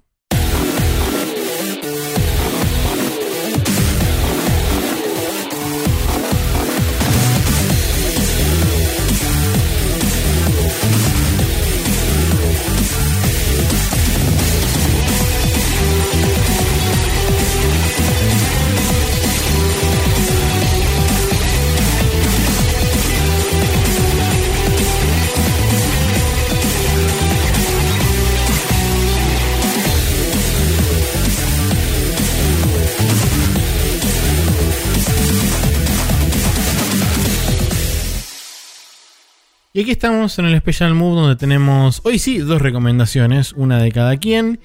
Eh, vamos a arrancar por Nico, que me diga qué es esto de... de- ah, la historia de The Dig, ok. Perfecto. Sí. no había leído la Em, continuación. Bien. Eh, hay un canal de una chica cuyo nombre ahora escapa a mi memoria. Pamela, creo que se llama. No sé. Eh, una, una mujer yankee que em, tiene un canal de videojuegos. Que no sé, estaba ahí en el algoritmo algoritmeado de YouTube. Y entre sus videos tenía uno que era. eh, o sea, sus videos en general son reviews de ella. Tipo, jugué este juego, es así. Y me pareció bastante sensata y copada su opinión. Y dije, bueno, vamos a ver qué más tiene. Y revisando vi que tenía uno que era específicamente hablaba de la historia de Dig. Y dije, bueno, será una review más completa o, o análisis del guion o lo que sea. Y no, es medio un documentalito que armó eh, contando cómo fue el desarrollo de The Dig. Que había empezado como un guion de Steven Spielberg. Y eh, cómo fue llevado a compleción, mostrando algunas imágenes y cosas que habían salido de revistas y eso en el camino. No sé qué tipo de laburo de investigación tuvo que hacer o no, o si lo sacó de un par de artículos, ni idea. Me pareció un lindo resumen, bastante bien narrado y todo. Dije, bueno, este video es un buen video del canal para recomendar. Y, y nada, lo empecé a seguir el canal y me vi algunos videos más. Eh, nada, es un canal de reviews más, pero no suelo encontrar muchos de, de mujeres que por ahí tienen otro punto de vista o hacen reviews un poco distintas. Y voces diversas y todo eso, ¿no? Perfecto. Em, sí, pero está buena la historia esta. eh. Yo sabía algunas cosas, algunas no. Eh, el video son 25 minutos, creo que eran. Se lo pasé a Germán, le gustó también, que a él le gusta mucho de Dig. Em, él lo jugó, está en nuestro canal ese video también. sí. Em, y bueno, nada, ese es un lindo video y es un buen canal, aparentemente. Bien. Por mi cuenta tengo una, una página que es de muy de mucha utilidad, sobre todo para personas como yo o para personas que se quieren meter en el universo de los fighting games y no tienen idea de, por ejemplo, mucho de lo que es la jerga eh, que rodea a lo- muchos de los juegos o del lenguaje técnico, como se lo conoce en inglés el lingo. dentro de eh, los juegos de pelea. Gracias a un- una persona relativamente histórica dentro del universo de los fighting games que se llama Infield. Eh, el chabón básicamente creó el glosario definitivo de, de los juegos de pelea, donde hasta el momento tiene más de 650 términos definidos de muchísimos juegos de pelea, entre los cuales se incluyen la franquicia de Street Fighter, Mortal Kombat, Guilty Gear, eh, Blaze Blue, eh, está Dragon Ball eh, Fighter Z, Smash, Soul Calibur, eh, Samurai Showdown, Injustice, los Unis, Marvel vs. Capcom, en fin, cubre un Tekken. montón, Tekken, cubre un montón de, de juegos de pelea, la mayoría diría.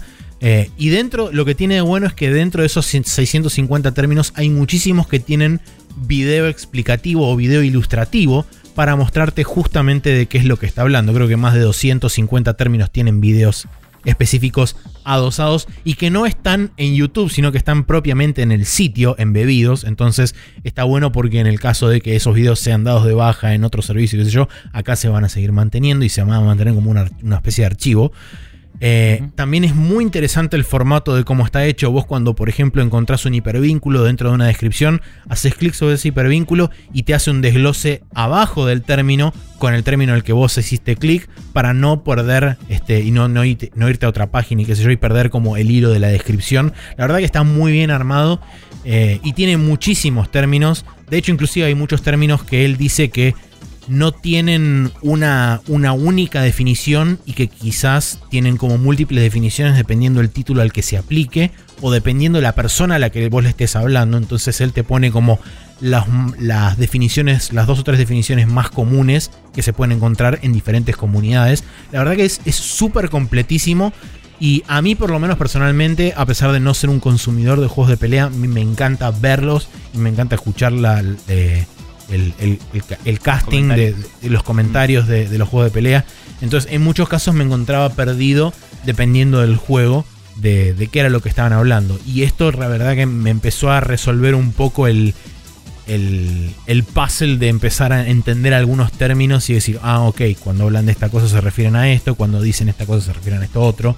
Eh, así que es una, es una herramienta, inclusive eh, mismo Maximilian Dude lo recomendó también eh, a través de su canal y dijo, mismo una persona como yo que tiene 25 años de experiencia jugando diferentes juegos de peleas, hay términos que no sé y hay términos que no tengo del todo claros también. Eh, así que es, es una herramienta invaluable para todo el mundo y dijo el mismo chabón que la va a seguir expandiendo con términos y va a intentar seguir agregando videos ilustrativos donde haga falta, por supuesto. Sí, la verdad que recién chusmeé un poco, está muy bueno. Y esa forma que decías de expandirlo en un thread, como que te va agregando entradas Sí. abajo, está muy buena también. Y además tiene un botoncito de sacar el hipervínculo específico de lo que estás viendo, por Tal si se cual. lo querés mandar a alguien o compartir. Eh, está muy piola. Eh, me copó, eh, me gustó. Está bueno. Em, bien, gente, ustedes pueden suscribirse a nuestro contenido para seguir escuchándonos toda la semana de forma automágica. Si lo hacen, eh, si lo quieren hacer, pueden hacerlo a través de, por ejemplo, Apple Podcasts, Google Play Podcasts, Spotify, eh, em, Podcast Addict eh, y Gran Elenco. Em, pueden suscribirse directamente a nuestros feeds si copian la URL spreadshotnews.com barra podcast. Lo copian, lo pegan en su gestor favorito y se suscriben directamente. Así es. Eh, y nada más. Ah, estamos en archive.org donde hosteamos todos los episodios. Eh, y nada, como hemos dicho alguna vez al pasar, algunas personas nos preguntan si tenemos Patreon o lo que sea. No, vayan y pongan plata en archive si quieren. Eh, hagan su parte por el archivo de la internet. Así es, es. una causa más noble que la mayoría, diría. Eh, de las que hay en internet, al menos. Em, y por último, también, si se copan con hacernos review o compartirnos a gente que les parezca que les pueda gustar el podcast, eh, también se aprecia. Porque no tenemos medios de difusión más allá del boca en boca. Así que todo, toda ayuda por ese lado también es apreciada para la gente que quiera esparcirle alegría. Totalmente. Sin más, me despido. A ver si voy al supermercado y no me desplomo a los tres pasos por falta de oxígeno o algo así. Em, y, y me abastezco de comida en lo posible, no tan chatarra como la que vine comiendo este tiempo. Pero bueno. Muy bien, perfecto. Sí, yo me despido también para este, ponerme a editar y etcétera. Así que nos vemos la semana que viene. Y eh, supongo que el. Ah, este comentario así medio al pasar. Me Adelante. puso muy feliz y muy contento que al final del último 8-4 Play empezó el E3 Hype Train y empezó la musiquita y todo eso. Y fue todo muy, muy divertido. eh, y me alegró bastante el corazón, sobre todo porque el año pasado no estuvo. Entonces fue Claro. como cuando Mark dijo E3 Hype Train y arrancó, el- y arrancó la música. Fue tipo ¡Sí! Este, y, y la pasé muy bien y me reí mucho. Está muy bien. Bueno. Eh, nada, eso. Nos veremos. En la E3, ¿vale? Ponele.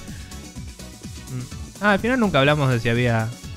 De, de si íbamos a hacer o no predicciones de E3, que lo dije al principio.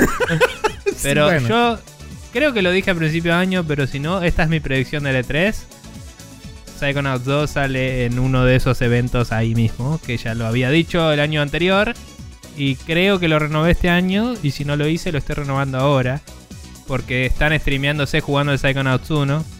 Y dijeron, vamos a streamear por 5 semanas. Y lo dijeron hace un tiempo que más o menos da para...